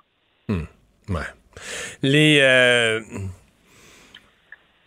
la, prochaine, la, prochaine année, on nous dit quand même, je, ne sais pas là, à quoi le professeur Charlois va arriver. Globalement, si on se fie à Statistique Canada, aux anticipations, au Conference Board, le pire serait derrière nous. Là. Euh, on aurait. C'est parce que c'est parfois mal compris. Il y a des gens, quand on leur dit ouais, l'inflation va lâcher, il y a des gens qui ont l'impression que les prix vont rebaisser. Non. Ils, vont, ils, vont, arrêter de monter ou ils vont monter à un rythme plus raisonnable. Ils vont revenir comme autrefois, la remonter aux environs de 2% par année, vu qu'on s'en rend compte, mais pas trop. Mais ils monteront plus euh, au rythme du 10% qu'on a connu. Mais. Ben,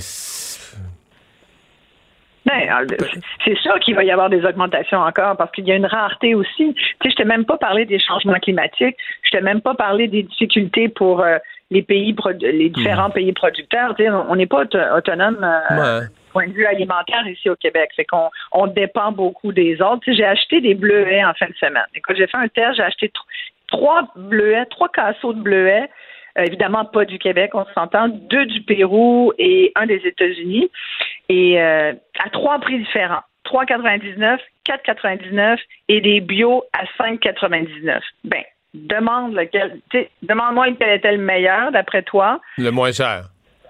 Ben non, ben le non. plus cher. oui, dans ce cas-ci, tu sais, des fois c'est pas toujours une règle. Ceux qui étaient les plus sucrés, les plus goûteux et, euh, et en plus, ben ça se trouvait qu'ils étaient bio. Euh, c'était ceux qui coûtaient 5,99. Puis je te jure, Mario, là, c'est à 3,99. Là, je n'ai acheté, euh, j'en avais acheté deux casseaux. Je vais aller les reporter au magasin. Parce que deux, ça fait 8 dollars. Tu sais, pour 8 piastres, là, sincèrement, je me suis fait avoir. Ils goûtaient la moisissure. Je les ai lavés trois fois. C'est pas normal. Dans le, même, je faisais mes courses, donc vendredi, je suis dans le rayon des légumes. Là, je vais acheter des bok choy je, je, demande donc à, l'épicier quel est-ce que vous avez les plus beaux bok choy? Parce que ceux-là, ils sont, sont pas beaux. On les a tous sortis, ils étaient tous pourris. Il dit, oh mon Dieu, vous avez raison. Je demande, mais je, vous pouvez pas vendre ça. Ils sont, sont vraiment pas mangeables. ils étaient vraiment pas beaux, là. Quand tu vois du, du, du brun, puis que, bon, ben, il m'a dit, euh, on est obligé de les laisser parce que la date est encore bonne. Fait qu'il y avait une date dessus. OK. j'ai dit, mais là, je dis, mais là, ouais. les remettre dans, dans, euh, C'est discutable, ça, là. La, date est bonne, fait qu'on les laisse. Ouais. Là, il est allé voir son gérant, puis il dit, le gérant fait dire qu'il faut qu'on, que je les laisse là parce que la date est encore bonne. Je dis, pas, vous n'allez pas en vendre beaucoup. Mais tu sais, en plus, on a la difficulté à garder les aliments. Je trouve que les aliments se gardent de moins en moins bien. Fait que c'est vraiment, moi je trouve que j'y passe pas mal de temps, quasiment plus de temps qu'avant, comme tu dis, à faire de la bouffe. Euh, la fin de semaine, c'est une activité euh, qui me prend quasiment la, moitié de mon week-end. Puis tu sais, on mange des soupes, mais faut couper les légumes. Puis, les légumes, là, ça coûte cher. J'ai fait une soupe de tomates la semaine dernière. J'avais à peu près une dizaine de tomates que j'ai achetées en spécial à 2,99 la livre. Écoute, finalement, j'ai calculé, là, que j'en avais pour 11 dollars. Ça m'a coûté 11 dollars de tomates, cette soupe-là. sans compter, évidemment, je calcule pas mon temps, mon, mon taux horaire à l'affaire. là. Tu comprends ce que je veux dire? Normalement, dans le coût de la soupe, là, tu sais, tu dois calculer ça. Fait que quand les gens vont au restaurant puis qu'ils disent bon, on y va moins parce que ça coûte trop cher, les prix sont élevés, c'est sûr que si tu calcules qu'on te charge 15 pièces pour une soupe au resto, tu comprends un peu pourquoi parce que même si tu la fais chez toi, ta soupe a fini par te Fini coûter par te coûter aussi. cher aussi, ouais. Mais quand même, euh, rapport qualité-prix, Ah. généralement. Euh, cu- cu- cuisiner finit toujours par sortir euh, gagnant. Hey, merci Isabelle. Merci. Bye bye. La Banque Q est reconnue pour faire valoir vos avoirs sans vous les prendre. Mais quand vous pensez à votre premier compte bancaire, tu sais, dans le temps à l'école, vous faisiez vos dépôts avec vos scènes dans la petite enveloppe. Hmm, C'était bien beau. Mais avec le temps, à ce compte-là vous a coûté des milliers de dollars en frais, puis vous ne faites pas une scène d'intérêt. Avec la Banque Q, vous obtenez des intérêts élevés et aucun frais sur vos services bancaires courants. Autrement dit, ça fait pas mal plus de scènes dans votre enveloppe, ça. Banque Q. Faites valoir vos avoirs. Visitez banqueq.ca pour en savoir plus. Acheter une voiture usagée sans connaître son historique, ça peut être stressant. Mais prenez une pause. Et procurez-vous un rapport d'historique de véhicule Carfax Canada pour vous éviter du stress inutile. Carfax Canada. Achetez l'esprit tranquille. Ici Ricardo. Et Émilie, marchand d'IGA. On a envie de vous inspirer à bien manger. À moins de 5 la portion. Suffit de repérer les produits valeurs sûres et de les cuisiner avec une de nos recettes. Les valeurs sûres, c'est bien pensé, hein? Bien sûr! Détails sur IGA.net. Mario Dumont. Probablement capable de vous battre à n'importe quel jeu de société tout en débattant des enjeux de société. C'est une question que qu'on entend parfois, même euh, dans les familles, autour du souper. ou des- Comment ça coûte dans une vie élever un enfant? Euh, tout le monde va dire ça coûte cher, mais combien? Euh, ce matin, il y a une chronique assez intéressante dans le Globe and Mail qui se base sur une étude, une mise à jour d'une étude qui avait été faite il y a quelques années par Statistique Canada. À l'époque, on disait c'est 350 000 le coût total d'élever un enfant en moyenne. Évidemment, c'est une moyenne. Euh, mise à jour en dollars de 2023, on dit ce matin, on est plus proche du 450 000. Donc, sur l'espace, jusqu'à son, jusqu'à le rendre majeur, jusqu'à ses 18 ans, c'est presque un demi-million, un enfant. Fabien Major, planificateur financier, conseiller euh, en gestion de patrimoine pour euh, Assanté, est avec nous. Bonjour. Bonjour Mario. Ça paraît logique, ça, ça peut, ça coûte ça, près d'un demi-million, amener un enfant à l'âge adulte? Ben, j'ai lu l'article dans le Globe and Mail, moi aussi, puis j'ai bien aimé la mise en situation où on disait faut se méfier des moyennes. Surtout euh, lorsqu'on racontait l'anecdote euh, du scientifique qui s'est noyé dans une rivière parce qu'on on y avait dit que la profondeur était en moyenne trois pieds. Évidemment, la moyenne, s'il était dans un coin de la rivière où c'est sept pieds, puis c'est pas nager, ben c'est ça qui arrive. Alors la moyenne est faussée. Puis je comprends que c'est pas en canadien, mais c'est très spectaculaire. Je comprends que le chiffre tout de suite vient, vient dire à certains plus sûr, plus sûr d'avoir un bébé. ouais, plus sûr. Sûr. Euh, Non, mais euh, Fabien, on peut voir ça de l'autre bout. Moi, j'en ai trois là, qui sont majeurs. J'en ai trois qui sont rendus dans la vingtaine. Je peux te dire, tabarouette, un million et demi, là, je pourrais prendre ma retraite demain matin. Si j'avais tout mis ça dans Ben, des c'est REER, là. Exactement, trois fois 400 000, ça, ça commence à être quelque chose. Mais euh, ben, l'analyse, euh, c'est bien, ça fait réfléchir à certains postes budgétaires, puis il y en a trois qui sont plus importants que d'autres, et je crois que faut être sensibilisé à ça. Tous les parents qui nous écoutent, ben c'est la garderie. hein. Ça dépend si c'est subventionné ou pas. On a le transport, puis bien sûr, euh, je pense que le logement et, et- et la nourriture, c'est à considérer. Dans le cas du logement, là, il y a des gens qui, lorsque ils ont des enfants, tout de suite, là, ils, ils- ils décident de passer à un autre step. Ils vivaient dans un 4, un 5,5 ou dans un petit condo. Ça prend absolument la grosse maison, ça prend absolument une cour, ça prend absolument un, un- un quartier plus le fun, euh, je te dirais un petit peu plus euh, classe moyenne, et, et- et c'est là que les coûts explosent. Puis dans l'étude, justement, quand on regarde euh, pour les gens qui sont dans, dans la classe moyenne, d'amener un enfant de 0 à 17 ans, ça peut coûter dans le logement 85 000 au fil des années. Ben, C'est-à-dire C'est que la beaucoup. chambre de plus, la maison, la, la- la différence de prix d'une maison avec une chambre de plus. J'ai compris que c'est comme ça qu'ils font le calcul, eux, là. Une salle de bain, oublie-la pas, celle-là. Oui, une salle de bain. Ouais. Mais dans le fond, un couple sans enfants, mais qui ont une grande maison avec trois chambres à coucher pour recevoir des amis, ça, ils, veut dire, ils ont pas d'enfants, mais ils le payent quand même. le- le- c'est le coût d'une chambre de plus. Ça se peut que tu l'aides dans ta maison, même si t'as pas d'enfants. Oui, oui. Mais je serais surpris de voir si on faisait cette étude-là pour le Québec, parce que les frais de garderie chez nous, c'est intégré quand même depuis longtemps. Sont moins élevés. La ouais. garderie à 10-12 piastres, on a ça depuis longtemps. Puis on a aussi un marché immobilier beaucoup moins cher que le reste du Canada. Ça, c'est vraiment une étude, je trouve, là, du rock. Qui, qui montre comment ça coûte cher. La nourriture aussi. La nourriture, ben là, on, est à peu près à 50 000 pour l'exercice.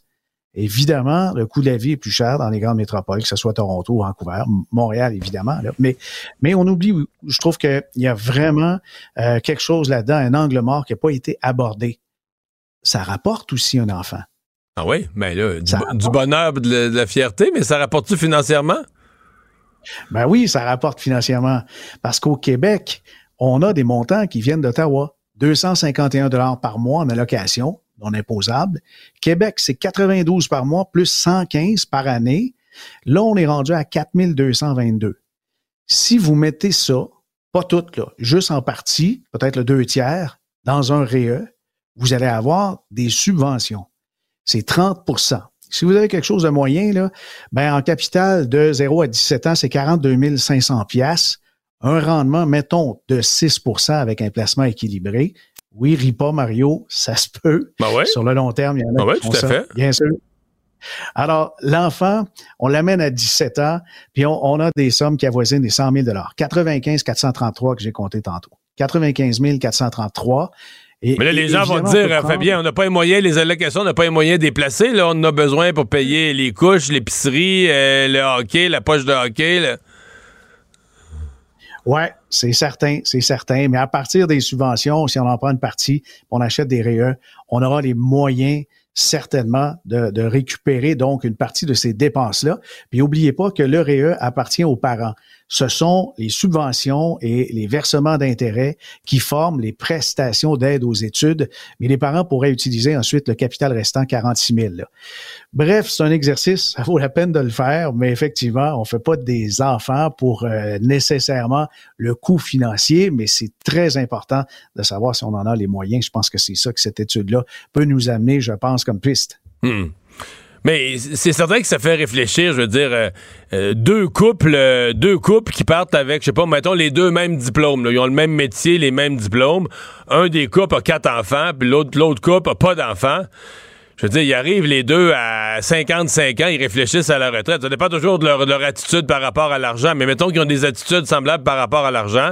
Il y a un couple qui, est plus riche à 55 ans. Si t'as pas eu d'enfants, c'est sûr que t'as, potentiellement, t'as pu en mettre davantage dans tes REER. Il y a une marge de manœuvre. Ça, ça coûte cher, là. Oui, oui, oui. Mais, en même temps, j'en ai vu de toutes sortes. Comme planificateur, je vois des gens qui ont des marges de manœuvre, mais qui en dépensent encore plus. Puis qu'il y a des gens qui, parce que justement, ils ont des enfants, ils ont su s'administrer et dépenser moins que ce qu'ils gagnent, ils réussissent très bien à s'en sortir, alors que d'autres, ben, sont très dépensiers et puis calculent pas, font pas de budget, pas beaucoup de REER. Et des fois, c'est curieux de voir ça arriver au fil d'arrivée. Certains sont, sont pas bien loin. Ouais, ouais, ouais. Euh, ben ouais, c'est voilà qui va faire réfléchir, voilà qui va faire discuter. Mais oui, ça nous dit en même temps, euh, tu parlais des programmes, parce que bon, M. Trudeau a rajouté des allocations pour enfants, puis ça nous dit en même temps, quand les gouvernements euh, investissent dans ces programmes d'allocation, c'est quand même basé sur quelque chose de réel. C'est quand même basé, c'est une décision collective d'aider les familles, mais c'est basé quand même sur ça coûte quelque chose d'avoir des enfants. C'est basé sur une évaluation réelle d'un coût supplémentaire. Oui, oui, absolument. C'est très coûteux et on, on ne veut pas euh, non plus se retrouver à- à- avec, euh, je pense, de la misère humaine avec euh, quelques enfants à sa charge. C'est la responsabilité de chaque parent lorsqu'il y a justement un bébé qui est en marche euh, de, de faire le nécessaire pour faire tous les calculs financiers pour pas être pris euh, dans un tourbillon de dépenses puis de se retrouver ensuite euh, en désarroi. Fabien Major, merci beaucoup. Au revoir. Ça fait plaisir, Mario. La Banque Q est reconnue pour faire valoir vos avoirs sans vous les prendre. Mais quand vous pensez à votre premier compte bancaire, tu sais, dans le temps à l'école, vous faisiez vos dépôts avec vos scènes dans la petite enveloppe. Hmm, C'était bien beau. Mais avec le temps, ce vieux compte-là vous a coûté des milliers de dollars en frais, puis vous ne faites pas une scène d'intérêt. Avec la Banque Q, vous obtenez des intérêts élevés et aucun frais sur vos services bancaires courants. Autrement dit, ça fait pas mal plus de scènes dans votre enveloppe, ça. Banque Q. Faites valoir vos avoirs. Visitez banqueq.ca pour en savoir plus. Acheter une voiture usagée, ça peut être stressant, mais prenez une grande respiration. Et imaginez-vous avec un rapport d'historique de véhicule Carfax Canada qui peut vous signaler les accidents antérieurs, les rappels et plus encore. Carfax Canada. Achetez l'esprit tranquille. Ici Ricardo. Et Émilie, marchand d'IGA. On a envie de vous inspirer à bien manger. À moins de 5 la portion. Suffit de repérer les produits valeurs sûres et de les cuisiner avec une de nos recettes. Les valeurs sûres, c'est bien pensé, hein? Bien sûr! Détails sur IGA.net. Il lance sa ligne au bon endroit pour obtenir l'information juste. Mario Dumont. Pour savoir et comprendre. Cube Radio.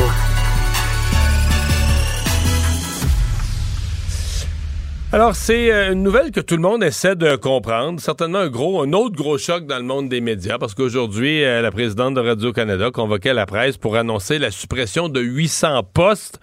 Mais il y a 200 postes vacants, des postes vacants qui, ne, qui n'existeront plus, qui ne seront donc plus jamais comblés. Donc, c'est 600 emplois qu'on coupe.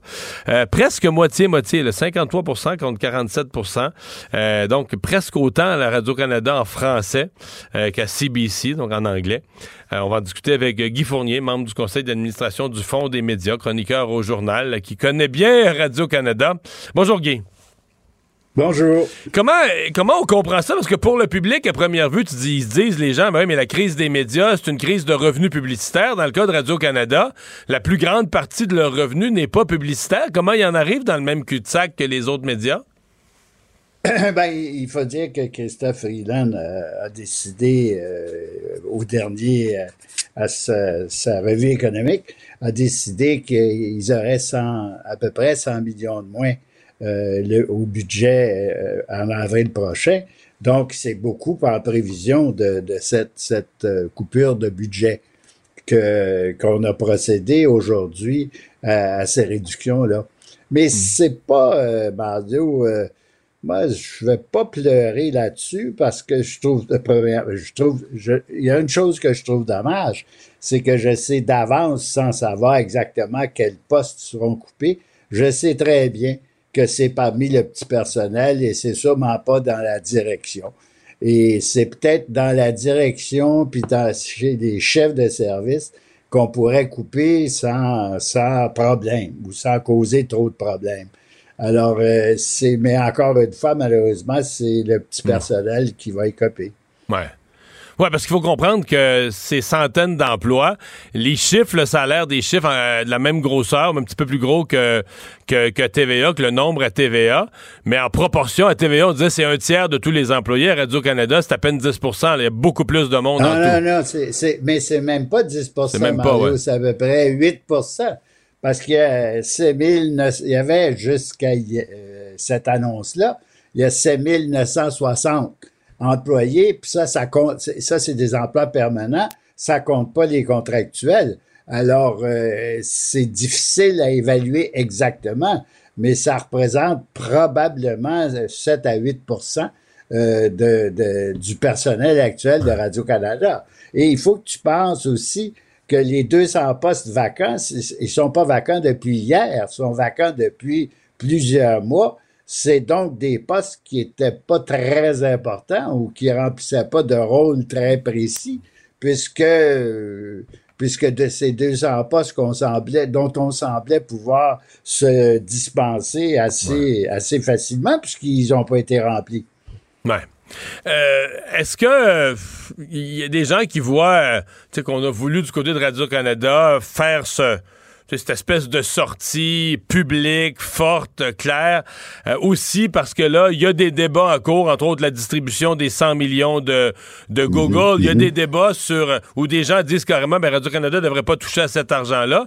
Je pense qu'à Radio-Canada, on veut aussi s'inscrire comme faisant partie de la crise des médias, donc devant pouvoir recourir à toutes les enveloppes disponibles. Ben, écoute, euh, moi, je dis dans ma chronique de, demain, je finis en disant j'espère qu'on ne sera pas assez cynique pour profiter de tout ça, pour donner la part du lion aux 100 millions qu'on a arrachés à Google. Parce que quant à moi, euh, ce 100 millions-là, euh, Radio-Canada n'a pas de raison d'y toucher parce que quand même, il faut quand même penser qu'ils commencent leur année avec un milliard 150, 200 millions. Alors, ils commencent une, année fiscale avec un, coussin extraordinaire que n'ont pas les télévisions, les diffuseurs privés. Hmm. Guy, c'est toujours, euh, bon, vous l'avez vu de l'intérieur, mais c'est toujours un grand questionnement parce que, bon, c'est, on est tous allés, moi je suis allé souvent à Radio-Canada, puis je veux dire, on, on le voit, là, mettons, mettons, prenons les radios à Montréal. C'est quand j'étais en politique, le même matin, t'allais à Paul Arcan, puis après ça, t'allais à la radio de Radio-Canada le nombre d'employés, je niaise pas, je veux pas être méchant, mais c'est du 4 pour 1. On peut-tu dire ça? 4-5 pour 1? C'est, ah, 5, 6 5, 6 pour 1. Puis c'est beaucoup, beaucoup, beaucoup plus de monde. Puis là, bon, mm. mais c'est vrai qu'ils font une qualité. Ils font, ils font une qualité, par exemple, ils font des reportages à l'international qu'aucun média privé pourrait faire. Mm-hmm. On peut mettre, on peut demander à un journaliste, ben regarde, tu vas travailler un mois sur un dossier. Un média comme TVA peut pas mettre un journaliste à travailler un mois, peut-être une émission mm-hmm. comme JE, mais ceux qui sont aux nouvelles, il faut qu'ils sortent des reportages à tous les jours. Tu es payé. Tu es, dans une entreprise privée, tu es payé. Il y a un bulletin de mhm. nouvelles à 22h, à 18h. Il faut que ça prenne des nouvelles. Il y, a. Mais est-ce que l'argent est bien dépensé? Dans le fond, je fais un préambule pour dire est-ce que est-ce qu'il y a une valeur ajoutée au nombre très élevé de journalistes, de recherchistes, d'adjoints, puis d'adjoints à l'adjoint, puis de monde qui, travaillent tous, mais est-ce qu'il y a une valeur ajoutée euh, proportionnelle à l'ampleur des dépenses? Là?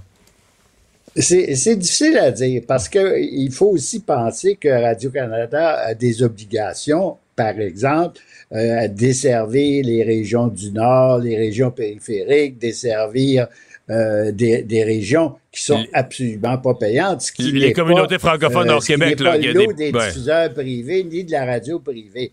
Mais de toute évidence, euh, il suffit d'aller, euh, d'être interviewé à Radio-Canada pour constater que le nombre de personnes qui sont hors d'onde, donc qui sont à la technique, euh, c'est même pas comparable avec euh, la radio privée, c'est même pas comparable avec un diffuseur privé. Euh, est-ce que est-ce qu'il y a sûrement au niveau de l'information des affaires publiques, il y a sûrement une valeur ajoutée à ce, à ce qu'il y ait plus de monde. Mais en dehors de ça, est-ce que est-ce que les séries par exemple, dramatiques, est-ce qu'elles sont meilleures à Radio-Canada Radio qu'elles le sont à TVA? Est-ce qu'ils les payent plus cher? Moi, je dis non. Moi, je dis non. Et euh, est-ce que non, elle coûte pas vraiment.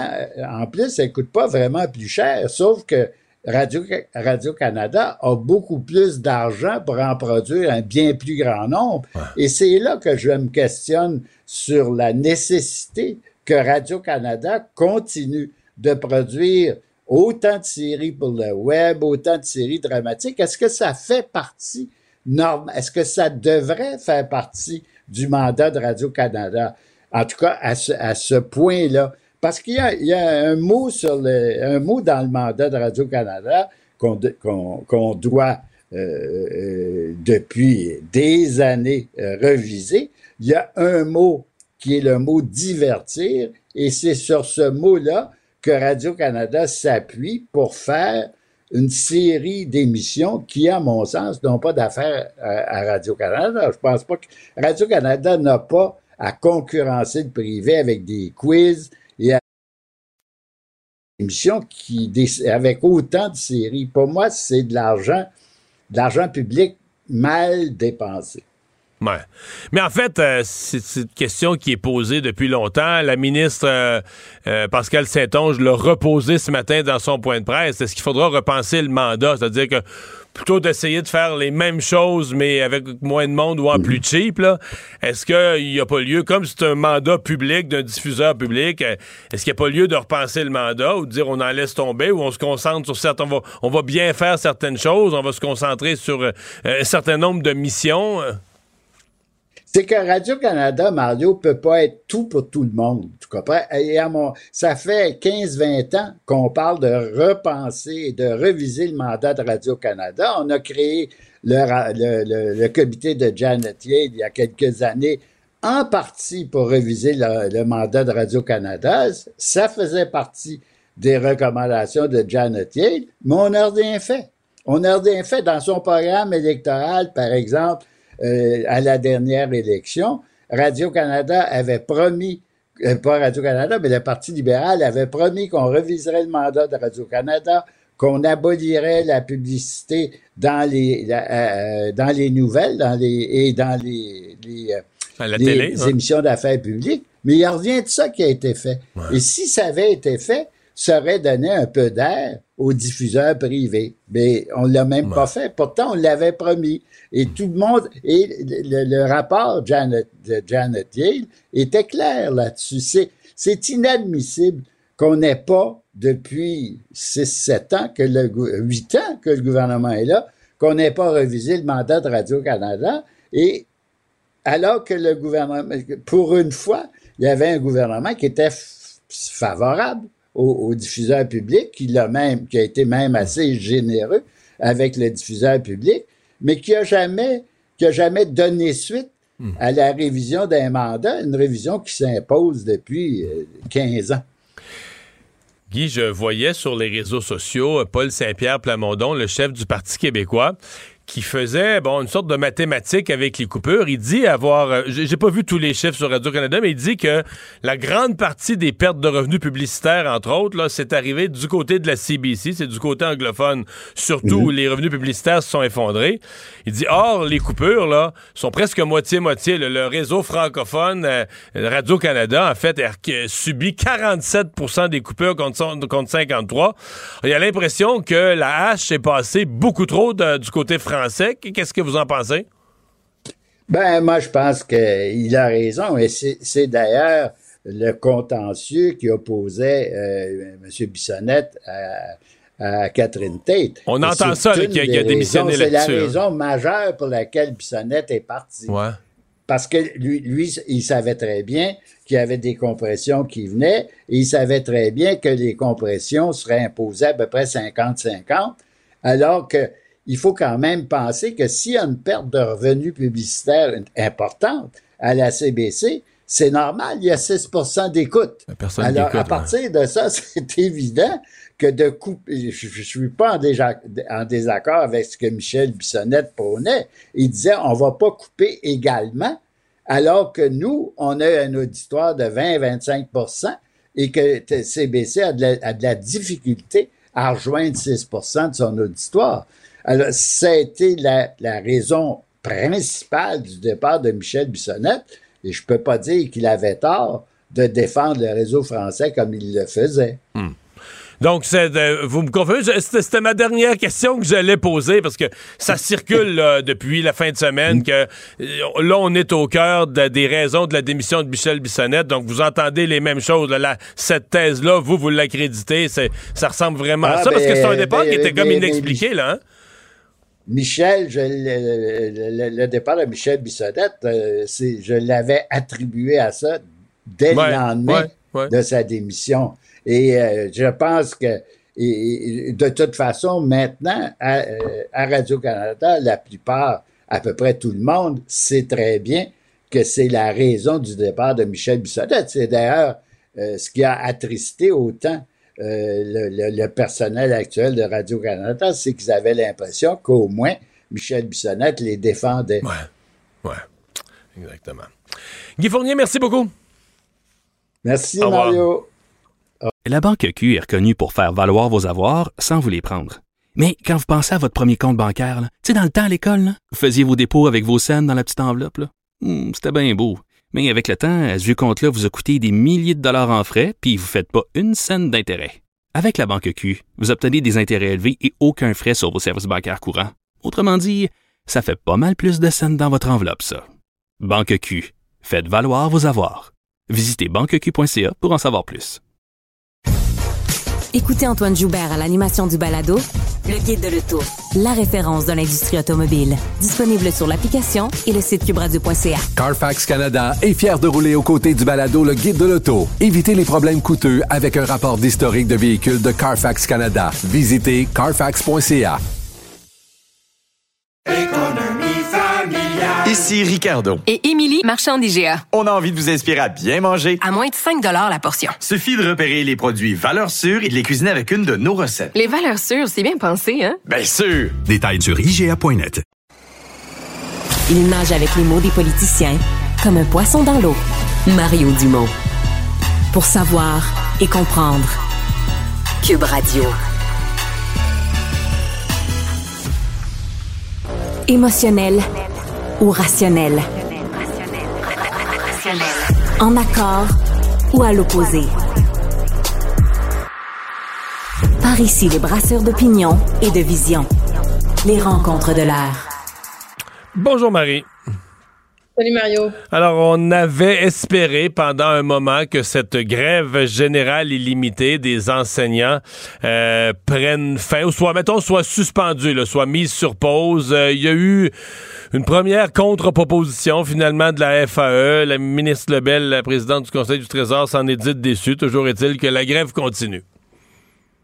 Ouais, ben l'espoir a été de très très courte durée, mais bon, rappelle-toi euh, quand on a fait notre chronique là-dessus vendredi passé, je pense que tous les deux on a dit on retiendra pas notre souffle pendant la fin de semaine parce que on y croyait plus ou moins, on voulait y croire, tu sais, c'est comme au Père Noël à la fée des dents, des fois t'as envie d'y croire, ça fait du bien, tu sais, mais finalement euh, pas du tout. Puis euh, moi j'en suis à me demander Mario, tu sais, si la présidente de la FAE a encore le contrôle sur sa stratégie de négociation parce que je la regardais aujourd'hui, puis tu sais, je trouvais qu'il était bien parti au début, puis sont allés, bon, tu sais, sont allés vite sa gâchette un peu en disant on part tout de suite en grève générale illimitée à fond la caisse, puis on y croit, puis ah, oups, on n'a pas de fonds de grève, puis ah, oups, tu sais, on a des enseignants qui sont mal pris.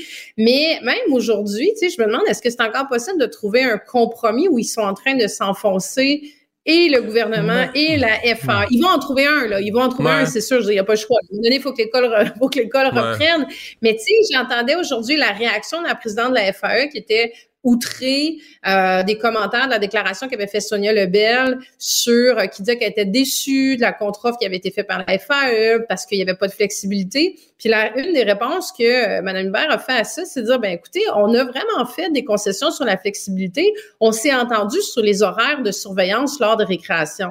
Je sais pas si tu as entendu ça, mais je me suis dit ah ouais, OK, vous êtes en train là comme ta victoire toi de la journée, c'est que tu as réussi à gérer les horaires de la surveillance de récréation.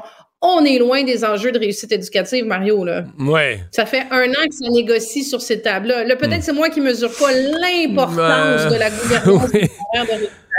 Mais, mais, j'avais quand même...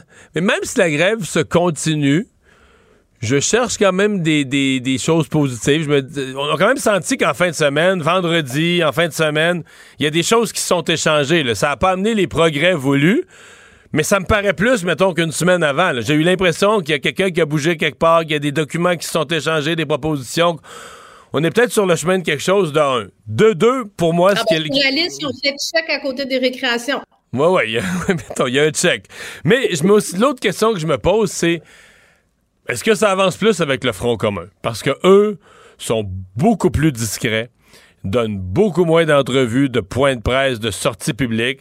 Ils ont toujours leur grève annoncée pour vendredi prochain. J'écoutais M. Gingras de la CSQ, qui est un membre, l'un des quatre grands syndicats du Front commun, qui disait Ouais, ça va prendre des avancées et tout ça, mais il parlait encore aujourd'hui comme s'il était possible que leur grève n'ait pas lieu, comme si c'est encore imaginable que leur grève euh, ne soit pas nécessaire si on s'entend. En tout cas, je me dis, est-ce qu'il y a quelque chose qu'on voit pas venir? Est-ce qu'on pourrait avoir le Front commun une surprise, du côté du Front commun une surprise, euh, d'une avancée ou d'une entente? Je, me suis posé la question. Ben, faut se rappeler que, tu sais, au lendemain, la semaine dernière, de, de, de l'annonce, justement, de ces sept jours supplémentaires de grève par le Front commun, ça a fait bouger le gouvernement, là. Ils sont sortis assez rapidement en disant, euh, on est prêt à faire d'autres offres. Euh, tu sais, ça, ça a shaké la cabane un petit peu. Donc, je présume qu'à l'interne, ça a dû brasser, tant dans le caucus que le Conseil des ministres, tant de M. Legault qui a dû demander à Mme Lebel, là, là, faut que ça se règle parce que euh, sept jours, c'est beaucoup, là. C'est sept jours du réseau de la santé. Tu sais, tu sais, Mario, on en a parlé plein de fois. Euh, le rattrapage des chirurgies de la pandémie n'est pas encore fait. On en a ajouté avec les trois jours de grève qu'il y a eu dernièrement. T'en rajoutes sept de plus juste avant la période des fêtes en plus de ça. Donc, ça complexifie encore hmm. plus la situation euh, ça devient ça devient difficile pour un gouvernement. Puis là, on s'enligne vraiment. Tu sais, c'est la dernière semaine en théorie de, de, session parlementaire à Québec. On s'enligne vers les fêtes. La question, c'est toujours de quoi les Québécois vont discuter autour de la dinde. Puis tu sais, moi je l'ai vécu en caucus, toi aussi sûrement. Tu veux qu'ils parlent de bonnes choses autour de la dinde. Tu veux pas qu'ils disent, hey. Monsieur Legault, il a pas réglé encore. Euh, puis là, tu sais, mon oncle a pas eu sa chirurgie qui a été reportée depuis un an. Puis euh, euh, tu sais, la cousine euh, qui est en train de faire, je sais pas si tu as vu d'ailleurs, tu sais, la, j'allais dire la cousine qui est enseignante qui euh, qui, qui fait du Uber Eats ou du DoorDash. La caricature grec ce matin dans le journal, je trouve, illustre quelque chose d'absolument déprimant de voir des c'est des enseignants de la FAE qui sont massés avec leurs pancartes de grève qui font la file pour entrer dans une banque alimentaire. Il y a quelque chose de de de, de socialement tellement difficile dans cette caricature-là. Puis je sais pas si ça aussi, ça va ébranler un peu le gouvernement de dire, tu sais, tes enseignants sont dans, sont, se battent pour leurs conditions de travail puis se retrouvent dans une situation où ils sont encore plus appauvris à l'heure actuelle. C'est, ironiquement déprimant. Hmm.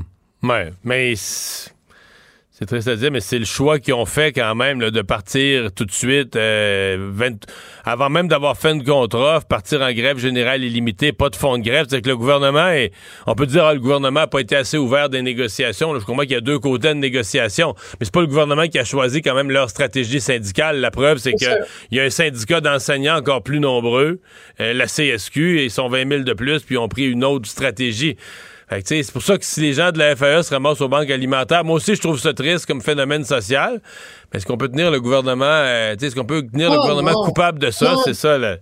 Mon propos est pas là. C'est juste, non, je me dis, je trouve qu'il y a quelque chose. Tu sais, quand on dit, on parle de l'éducation, la place qu'on fait à l'éducation, puis à l'enseignement, puis euh, tu sais, l'importance de tout ça, puis je trouve qu'il y avait quelque chose de de, Ouais. de dur dans De cette caricature-là. Mais en tout cas, tout ça pour dire que je pense que ça n'a pas l'air d'être parti pour se régler dans les prochains jours. Difficile situation pour les parents aussi. C'est quand même une troisième semaine de, de grève.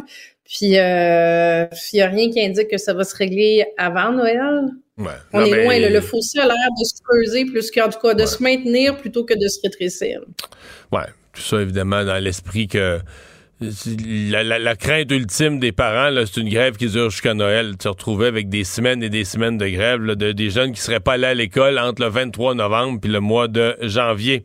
Sondage, euh, ils le font à tous les mois. Angus Reid le fait à tous les mois. Ils sondent le taux de confiance, le taux d'appréciation des premiers ministres des provinces. Pendant une longue période, euh, Marie-François Legault était toujours premier. Des fois, aequo avec un ou deux autres, mais était toujours, toujours premier au Canada. Euh, le printemps ou cet été, il était rendu en milieu de peloton. Et là, c'est plus ça pantoute. Non, non, là, il est rendu dans le câble. C'est ça. Il était, euh, François Legault nous avait habitués. Il était un abonné au, euh, au premier rang de la satisfaction. Puis, tu sais, on s'entend que, euh, bon, en politique, généralement, on regarde pas les sondages, mais ça, il était quand même assez heureux de flagorner là-dessus, surtout qu'il a été premier dans des périodes assez difficiles aussi, euh, notamment pendant la pandémie, où, où c'est des, faut le donner, là, c'est des décisions difficiles qui ont été prises, des décrets, des couvre-feux, tu sais, rien pour faire plaisir à tout le monde. Mais là, euh, oui, il est dans, il est dans la cave, puis euh, il dé- dégringole. Tu sais, 61% des Québécois qui sont insatisfaits. Euh, comment on explique ça? Tu sais, ben, des choix politiques, une série de choix politiques, des déclarations, moi qui, je pense, amène à un bris de confiance. Là. Puis, tu sais, on peut revenir sur toute la saga du troisième lien. On y va, on y va plus. C'est une promesse électorale. Est-ce que finalement la décision a été prise tu sais, avec tout le dossier qu'il y a eu autour du candidat du Parti québécois, Pascal Paradis? Est-ce que ça avait déjà été pris avant? Il y a vraiment comme quelque chose qui est en train de se cristalliser autour d'un bris de confiance énormément. Euh, mais François Legault tire dans sa propre chaloupe. Là. Tu sais, C'est pas, c'est pas euh, à cause des oppositions là, qui est en train de descendre euh, comme ça, parce qu'on disait avant qu'il l'avait un peu facile, mais là, finalement, il tire dans son propre but tout le temps. Puis l'autre chose que je vois beaucoup, Mario, c'est qu'il donne l'impression de faire beaucoup de- d'essais-erreurs, de, tâtonnements. Tu sais, il se lève un matin, puis c'est ça, c'est comme, bah là, finalement, on, on met le tramway de côté, ou on ramène le troisième lien, ou on va faire un bitunnel, ou on va faire un tritunnel, ou un unitunnel, ou on le cache. Donc, on sait plus trop, je sais pas, tu sais, on sait plus trop c'est quoi la Ben, ouais, mais Quand en fait, tu, tu parles du troisième lien. Je pense qu'une des questions, c'est est-ce que tu le fais pour plaire d'un sondage? Tu sais, à un moment donné, tu fais un projet là, qui vaut des milliards, mais s'en prends-tu un au troisième lien ou s'en prend pas? Si s'en prend un, puis t'es convaincu Mhm. que s'en prend un, ben trouve-nous, tu dire, dis que s'en prend un, puis trouve les moyens pour en faire un. Mais est-ce que tu peux être pour et contre une affaire comme ça, là, à quelques mois d'intervalle, pour, contre, revenir pour? Tu sais, à un moment donné, là, je pense que le public se dit, ben voyons, il fait ça pour faire, il fait un projet de plusieurs milliards pour faire pleur, faire plaisir au monde. Si ça plaît à 32% mais là, si ça plaît juste à 28 ou à 45, on change d'idée. Il y a un côté où, à un moment donné, il faut faut qu'il y ait comme quelque chose de fondamental. Si ça prend un troisième lien, ben populaire ou impopulaire, si ça prend un tramway, si ça prend, tu regardes les coûts, tu regardes ce que tu. Mais je pense qu'il y, y a vraiment, vraiment, vraiment un problème de conviction fondamentale. Là. Ben, de conviction même, c'est ça, de François Legault et du parti. Puis tu sais, tu le nommes bien, quand, quand il a été nommé, quand il a été élu la première fois au premier mandat, il a été élu sur, tu sais, des, des il, il a fait ce qu'il a dit qu'il ferait. Après, ça a déplait à certaines personnes, mais c'était toute la question de, de l'identité, de la laïcité, tu sais. Il avait dit, moi, le projet de loi 21, tu sais, il, est allé vraiment de l'avant sur ces questions-là de laïcité de l'État. Euh, et donc, il a avancé dans cette direction-là très clairement. Donc, il était associé à la langue française, au nationalisme, à la laïcité, à l'identité. On savait qui était François Legault, où il le geste, qui différenciait des autres partis, de Philippe Couillard aussi, du, du mandat d'avant. Là, comme tu dis, bon, il est passé par la pandémie où je pense qu'il a eu beaucoup, beaucoup aussi, il a gouverné aussi beaucoup par sondage. Son, on l'a su, c'est des centaines de milliers de dollars qui ont été, euh, qui ont été investis par la CAC là-dessus. Mais là, c'est un peu ça qui donne l'impression encore de, mais c'est quoi les convictions? Euh, tu sais, c'est quoi la CAC? C'est qui François Legault? C'est quoi qu'il veut? Où est-ce qu'il s'en va? Puis il a tellement mis tout ça sur ses épaules, sur lui, que je pense que les gens ont, ont, ont décroché. Donc, tu sais, est-ce que le, là, je sais qu'il reste trois ans après la prochaine, euh, av- avant Ben, la prochaine ma question. Est-ce que ça se remonte? D'être aussi impopulaire, Ben, d'a- d'avoir une colère populaire aussi forte, est-ce que ça se remonte? Tu sais, Mario, moi, j'ai toujours dit en politique, les, les Québécois sont, on l'a vu dans l'histoire du Québec, je trouve les Québécois sont patients. On est patient. On est patient, on donne une chance aux coureurs. Tu sais, quand M. Legault faisait des gaffes, il s'excusait. Je m'excuse, je m'excuse. Ça passait bien, ça passait bien. Mais on dirait qu'à un moment donné, il y a une rupture de confiance, puis elle est plus rattrapable.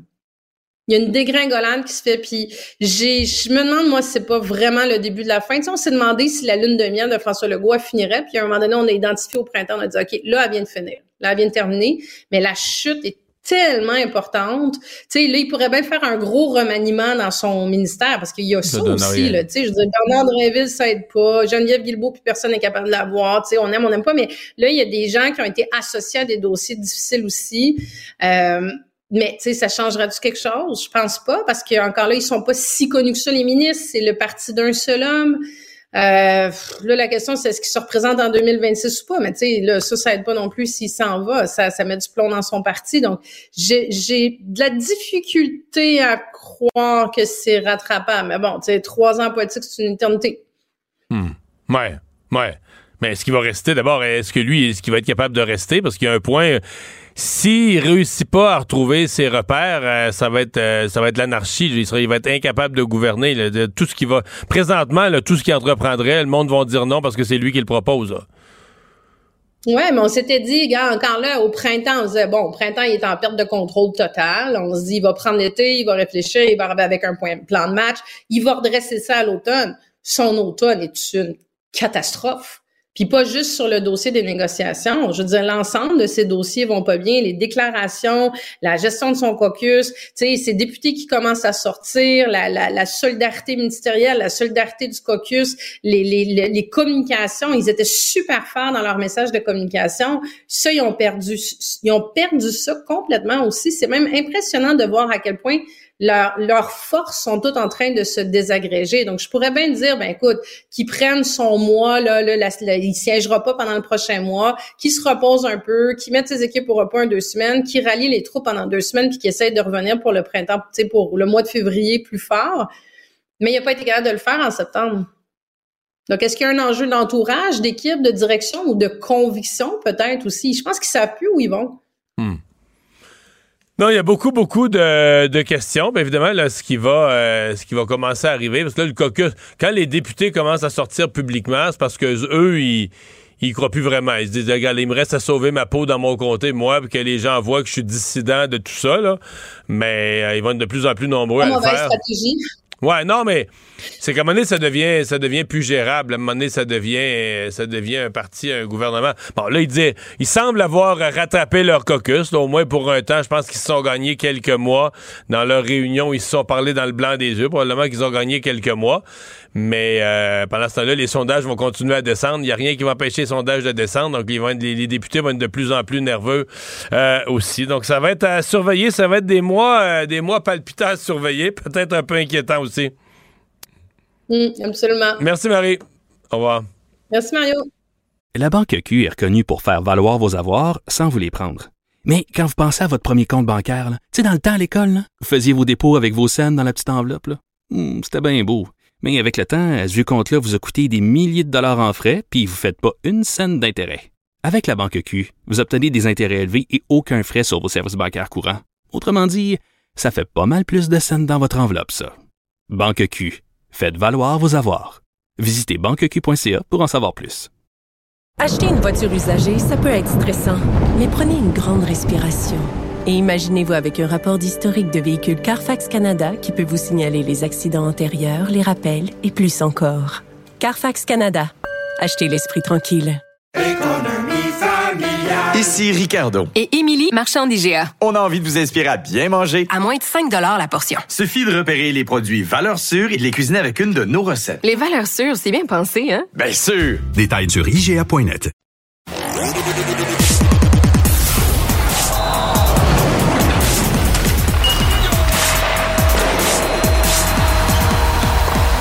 Jean-François Barry, un chroniqueur pas comme les autres.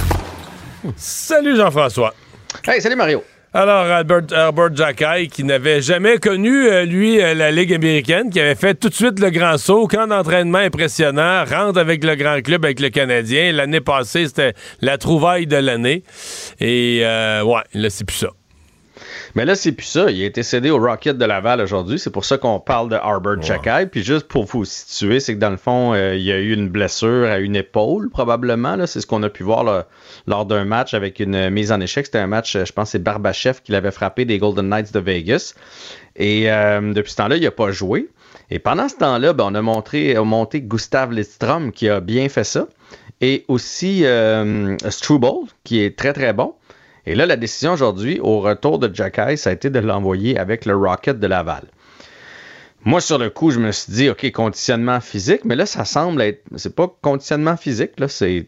Il s'en va à Laval. Bon, oui, dans un certain sens, il doit retrouver son, synchronisme et son rythme, mais je pense aussi que en tant qu'organisation, on s'est dit ce serait injuste de prendre les deux autres qui livrent la marchandise puis de les tasser du revers de la main au moment où ils jouent très bien. Donc, c'est Chakai qui se retrouve là-bas. Mais, mais c'est parce que c'est un sujet qu'on a abordé ensemble. C'est cette, cette liste de jeunes pour lesquels on a l'impression qu'ils ont régressé. Mais des fois, je me dis, est-ce que c'est nos yeux l'année passée qu'on s'émerveillait de trop peu? Normalement, il aurait dû commencer cette année plus fort que ce qu'on a vu l'an dernier, mais c'est pas ça du tout. Là. Mais en même temps, oui et non. Dans le sens où l'année passée, finalement, il n'a pas joué tant que ça. il y a eu sa séparation de l'épaule, là, ou blessure à l'épaule, je sais pas si c'est une séparation ou quoi, euh, lors d'un combat, puis il a manqué un grand bout de la saison. Fait que tu sais, c'est pas un gars qui a 350 parties dans la Ligue nationale non, plus. Il est encore très jeune. Non, mais il montait des beaux flashs offensifs, des solides mises en échec, il était stable défensivement, malgré tout. Oui. Il me semble que c'était plus pénible cette année, là, à tout ah, point non, de ça, je, ça, je suis d'accord, mais en même ce que je veux dire, c'est est-ce que Justin Byron est parfait à tous les soirs? Non. Est-ce que tous les jeunes, ils ont leur haut et leur bas? C'est juste qu'on dirait Chakai l'année passée, il, on ne l'a pas vu venir, même le Canadien ne l'a pas vu venir. Il s'est installé, le shérif, il est devenu une méga vedette à Montréal, puis tout ça. Cette année, ça a été plus difficile, comme bien d'autres. Puis, tu sais, c'est la même blessure que Cole Caulfield. Cole Caulfield, euh, n'y a pas un même plus gros début de saison que Chakai. Fait que c'est sûr que ça doit aussi les, les, impacter, les affecter. Et là, plus ça allait, plus son temps de jeu diminuait. Moi, c'est surtout ça que je trouve inquiétant. En début d'année, c'était comme un 17 minutes, puis 15. Puis à la fin, juste avant sa blessure, ça a oscillé à l'entour de 10-12. Ça, c'est vraiment peu pour, pour, euh, un, pour défenseur, un défenseur. Ouais, Mais je trouve qu'à Montréal, on fait tout un plat avec ça. Partout à travers la ligue, là, des jeunes de cet âge-là qui font... Euh, qui se promènent. Là. T'sais, Armia, c'est une chose. Là. Armia, c'est un vétéran avec un contrat de 4 millions. Mais des jeunes que tu retournes en bas parce qu'ils sont d'une mauvaise passe, puis va, va te faire une confiance, puis tu reviendras. Il y en a partout. Mais à Montréal, on dirait qu'une fois, ça a eu le même débat avec euh, Slavkowski. Là. Puis on ne saura jamais ça aurait été quoi la meilleure des situations, mais pourquoi on peut pas retourner un jeune? Ouais. Il n'y en a Ouais, pas de raison, là.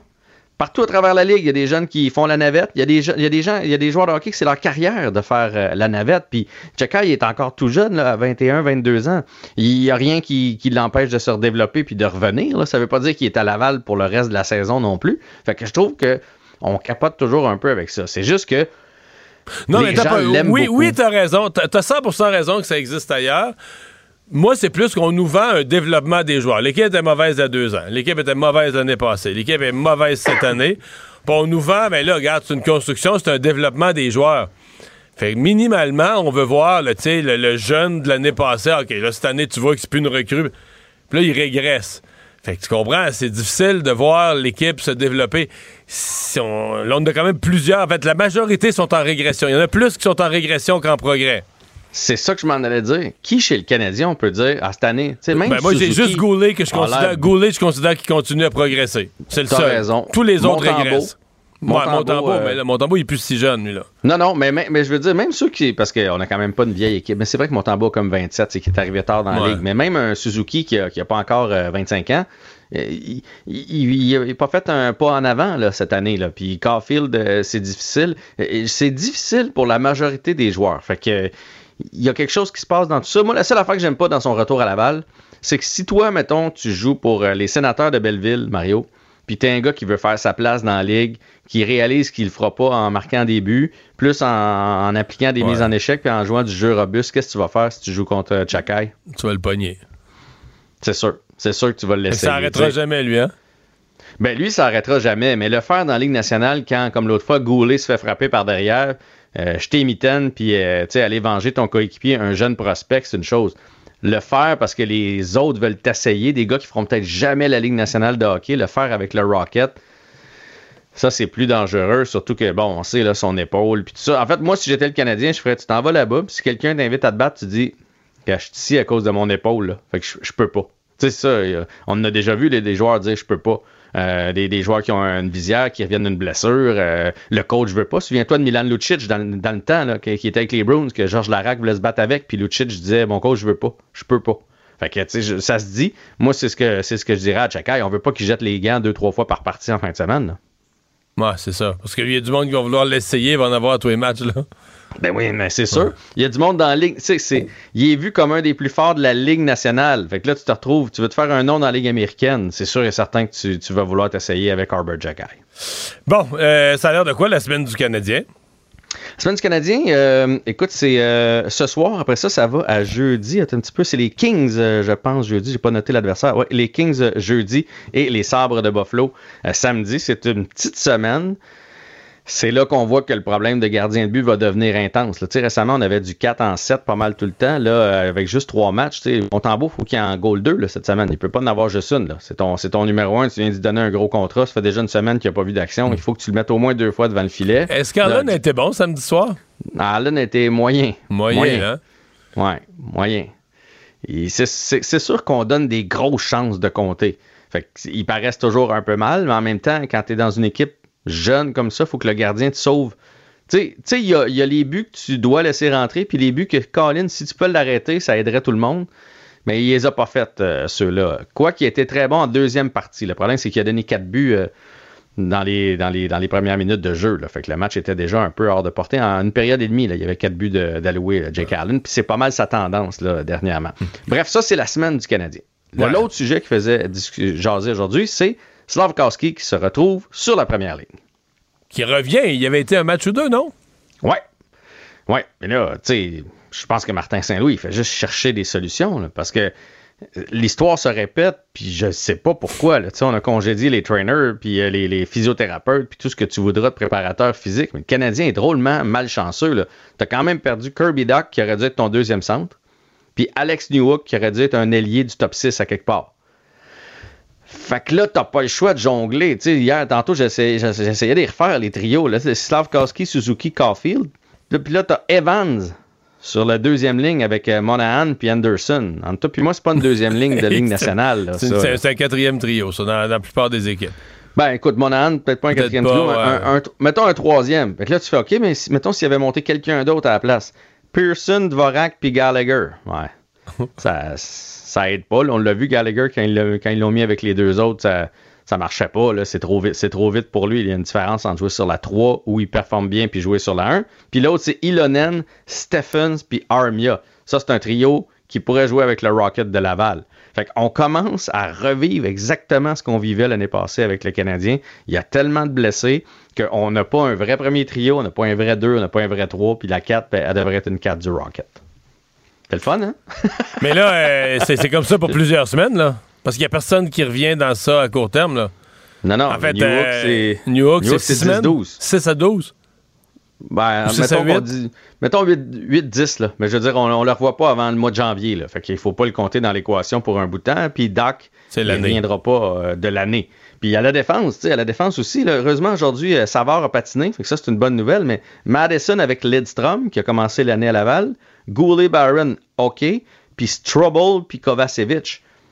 C'est vraiment pas bien nanti du côté du Canadien ce soir. On va avoir besoin de Samuel Montembeau. Quoique, du côté du Kraken, ça va très très mal aussi. Ouais, eux aussi, là, dit, je parle là. de Canadiens qui s'améliorent pas, mais eux, c'était une équipe l'année passée un peu Cendrillon, euh, nouvellement formée, puis c'est plus tough, là. hein? Ah non, c'est vraiment plus difficile. En fait, ils ont moins de points que le Canadien, moins de victoires que le Canadien. Euh, Yannick Gourde l'a dit aujourd'hui, là, on a- on n'a pas l'air de ce qu'on avait l'air l'année passée. Leurs jeunes vedettes comme Matthew Beniers, qui avait eu le, le- le joueur, euh, le Calder, et ben, c'est la gang de la deuxième année. Merci. Salut. Bon match. La Banque Q est reconnue pour faire valoir vos avoirs sans vous les prendre.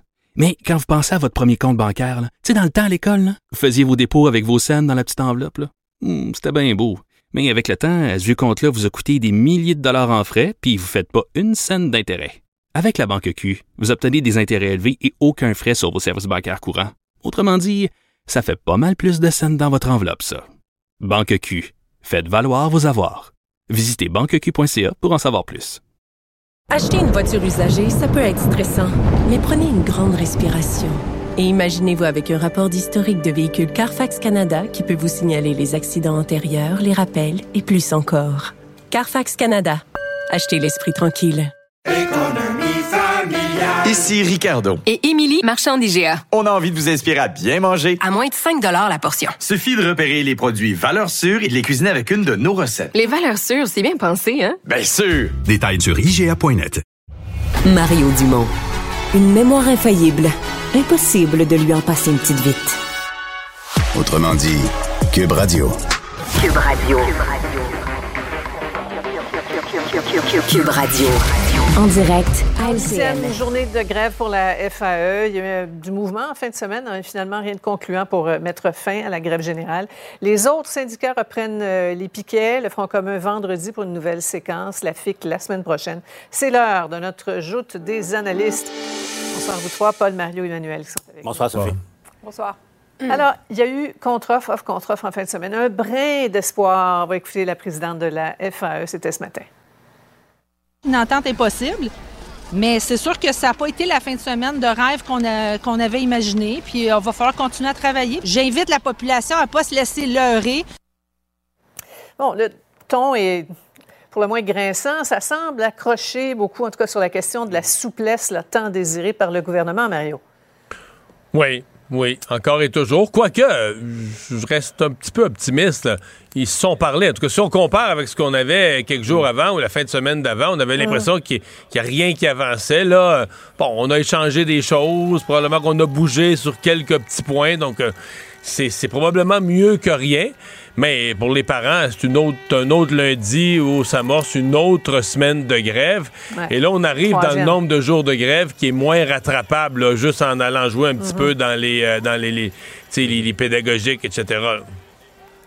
Ce qu'on entend, ce qu'on entend beaucoup, Sophie, c'est que euh, la fin de semaine euh, était celle de, de certains espoirs, mais ça n'a pas été euh, concrètement manifesté. Lorsque ce qu'on nous dit du côté du Conseil du Trésor, c'est que le, le syndicat de la FAE n'a à peu près rien ajouté de significatif sur les deux, trois grandes demandes du gouvernement, là, qui, Mhm. outre la question salariale, là, sur la souplesse, l'histoire, par exemple, des affectations des classes, rien n'aurait changé, Ouais. nous dit-on. Donc, autrement dit, ceux qui avaient espoir que ça puisse débloquer au cours des prochains jours, il faudra, euh, de toute évidence, euh, réviser votre optimisme. Ouais, Emmanuel, pour. euh, ouais.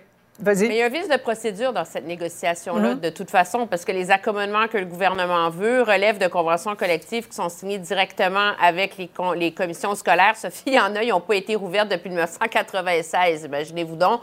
Donc, l'argument, c'est de dire, écoutez, on ne va pas régler 72 conventions collectives d'une autre époque en deux semaines. Donc, il va falloir trouver une voie de passage. Le défi pour, de part et d'autre, c'est que, comme disait Mario, on approche du point de non-retour. Ça, ça veut dire on approche du point où il faut que la présidente de la FAE ait des gros gains à offrir à ses syndiqués pour que ça ait valu la peine de faire la grève. Il faut que le gouvernement ait des gros gains de son côté pour que ça ait valu la peine d'encaisser le coût en- auprès de l'opinion publique. Gagnant, gagnant. Tu parles de 72 conventions. Euh, Tu, tu ouvres la porte, euh, Emmanuel, pour bien comprendre l'ampleur de la tâche et du défi. là. Euh, une image qui vaut mille mots. L'organigramme des négociations. Regardez ça. C'est plus compliqué qu'un casse-tête à 10 000 morceaux. Et la maman de notre chef de pupitre, Catherine, nous confirme que ça existe des casse-têtes à 10 000 morceaux. Quand même. Alors, quand Mme Lebel répète, là, je suis pas, euh, hein, je suis pas toute seule, raison de plus de nous parler au nous hein, quand elle prend la parole. Parce qu'elle s'adresse souvent aux gens en parlant au jeu. Mais re- regardez cet extraordinaire organigramme. Ça ressemble à. Rappelez-vous à l'époque que la, où la la CAQ Santé? était, ouais, où la CAQ était dans l'opposition, François Bonnardel, avec l'organigramme du réseau de la santé, Ouais. là, ce qu'on appelait la, la pieuvre. C'est un peu euh, ouais. la même chose. Mais, mais Emmanuel sou- souligne un point. Effectivement, ça- cette question-là des affectations des enseignants au mois de mai plutôt qu'à la fin août, ça, ça relève d'une discussion au plan local. Mais ce que le gouvernement souhaite, c'est un- une sorte de leadership, une volonté euh, de- du syndicat de s'attaquer à ce Mhm. problème-là. Et ce signal-là n'est pas venu, semble-t-il, en fin de semaine. Ouais. Mario, tu as vu passer la vidéo là, qui fait beaucoup réagir, là, Bernard Drinville, là, qui a enregistré un message pour euh, l'Association québécoise des enseignantes, enseignants du primaire. On vous présente un extrait. Je veux juste que vous sachiez qu'à un moment donné, on va s'en sortir de ce moment-là et que ça me fera plaisir de continuer à travailler avec vous pour euh, le bien-être de nos, euh, de nos élèves. Euh, je vous aime beaucoup. Je vous respecte.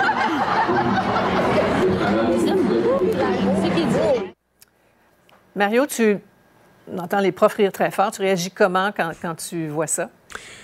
Que c'est ce que j'aime pas du syndicalisme. Là. Il y a un côté euh, de défendre des droits là, qui est tout à fait légitime, mais cette espèce d'esprit de venir qu'à détester son employeur, puis de, c'est une fois que tu es en grève, là, tout est permis. C'est des enseignants, là, ils seraient censés donner l'exemple d'un certain respect de, de l'autorité, puis c'est, c'est lui le ministre de l'Éducation, puis je pense qu'il est sincère en plus, je pense pas, parce que les enseignants sont en mode tu leur donnes pas tout ce qu'ils veulent, ou les, je devrais dire les syndicalistes là, sont en mode tu leur donnes pas ce qu'ils veulent, là, t'es contre eux autres, là, euh, t'aimes plus les enseignants. Ben non, tout le monde aime les enseignants. Je pense que Bernard Dréville y inclut. Ouais. Mais c'est un peu ça. là. En période de grève, en période de moyenne pression, il y a un tout est permis qui m'a toujours Ouais. énervé.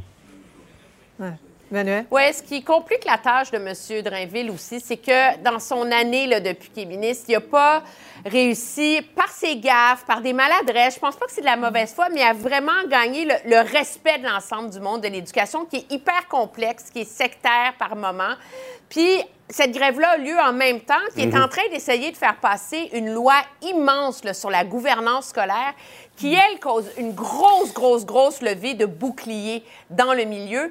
Et ça aussi, ça vient envenimer, je pense, tout le rapport du ministre avec le milieu de l'éducation qu'il essaie de réformer, justement. En même temps, moi, je suis arrivé au Parlement de Québec en 1984 et depuis ce temps-là, je vous assure, j'ai pas connu un ministre Ben d'éducation qui avait le respect de, de- de tout le monde. C'est Voilà. un réseau, euh, on parlait de la pieuvre tout à l'heure, c'est un réseau qui se signale par son conservatisme et euh, une capacité d'inaction, euh, euh, d'inertie même à, certains égards compte tenu des affrontements internes euh, et tout ça. Et euh, Bernard Drinville est dans la lignée des autres, au fond, à cet égard-là.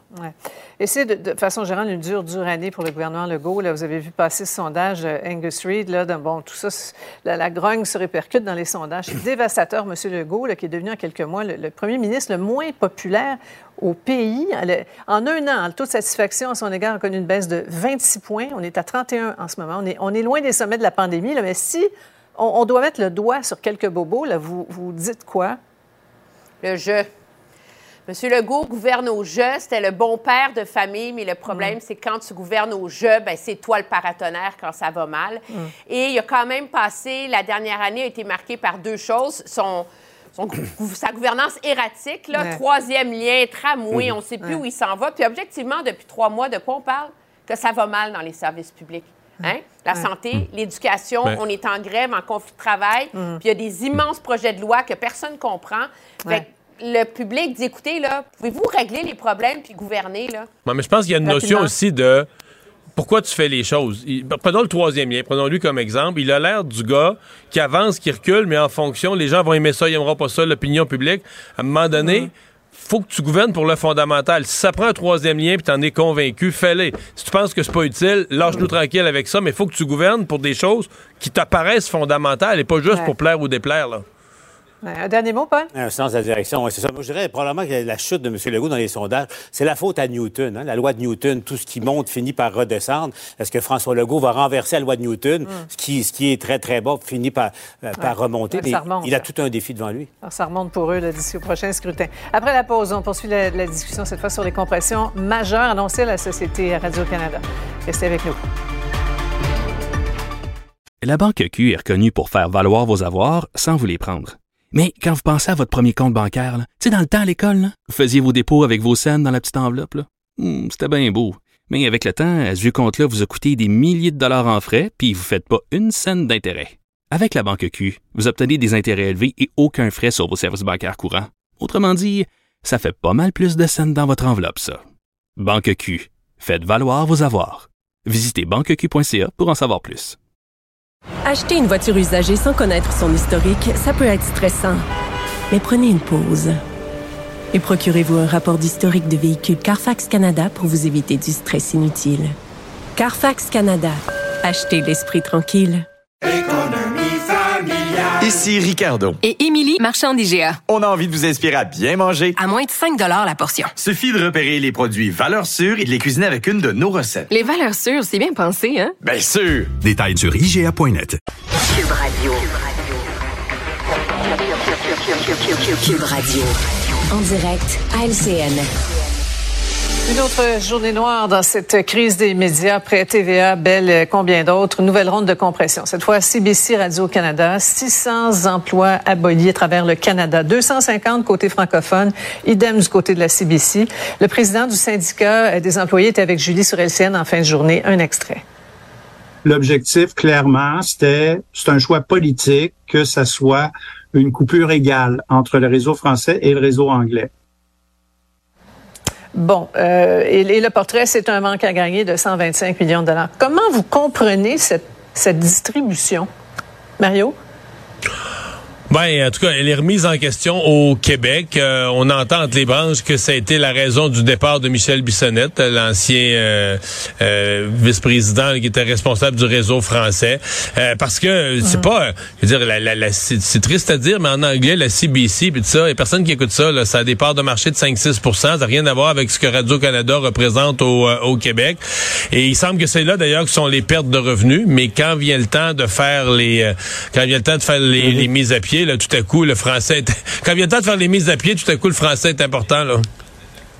Ouais. D'ailleurs, euh, vous avez peut-être vu ce, ce, ce- on dit plus gazouillis, mais ce X du, de, de M. Saint-Pierre euh, Plamondon. La baisse des revenus publicitaires provient essentiellement du réseau anglophone. Une baisse quatre fois plus marquée à la CBC. On a coupé le même nombre d'employés, moitié-moitié, alors que les budgets et le nombre total d'employés de part et d'autre ne sont pas les mêmes, dans un contexte où le français est en déclin et que l'information régionale est en crise au Québec. Une décision inexplicable. Emmanuel. Oui, ben c'est sûr que ça soulève euh, de sérieuses questions, mais en même temps, l'ensemble de l'opération euh, aujourd'hui est très, très stratégique et politique pour CBC. Ouais. Euh, c'est pas nouveau, c'était connu depuis de nombreuses semaines qu'une vague de compression s'en venait. On l'attendait plus tard. Or, de quoi on parle depuis une semaine? De comment le gouvernement va redistribuer les 100 millions de dollars que, qui sont gagnés par l'entente avec Google. Soudainement, Radio-Canada arrive avec ses compressions pour essayer de justement de plaider qu'elle mérite une part du gâteau. Ce qui est intéressant, c'est qu'aujourd'hui, la direction de CBC Radio-Canada blâme le gouvernement en disant qu'on lui demande de rationaliser ses dépenses, de 3% comme on le fait pour tous les autres ministères au gouvernement. Or, du même souffle, la ministre Saint-Onge dit, écoutez, la décision finale n'est pas prise.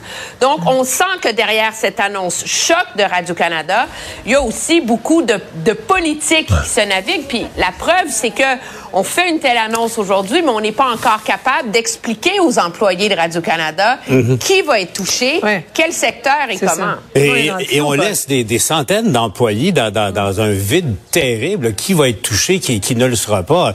Étrange façon de, de fonctionner. Mais euh, en même temps, ça, ça soulève d'autres questions de, de fond sur euh, l'usage. La, question est simple. Comment une organisation qui reçoit 1 milliard 200 millions de dollars par année en subvention euh, des contribuables peut euh, justifier de telles coupes à la hauteur ou à peu près à peu de choses près que ce qui a été annoncé dans le secteur privé qui n'ont pas de, de, subvention?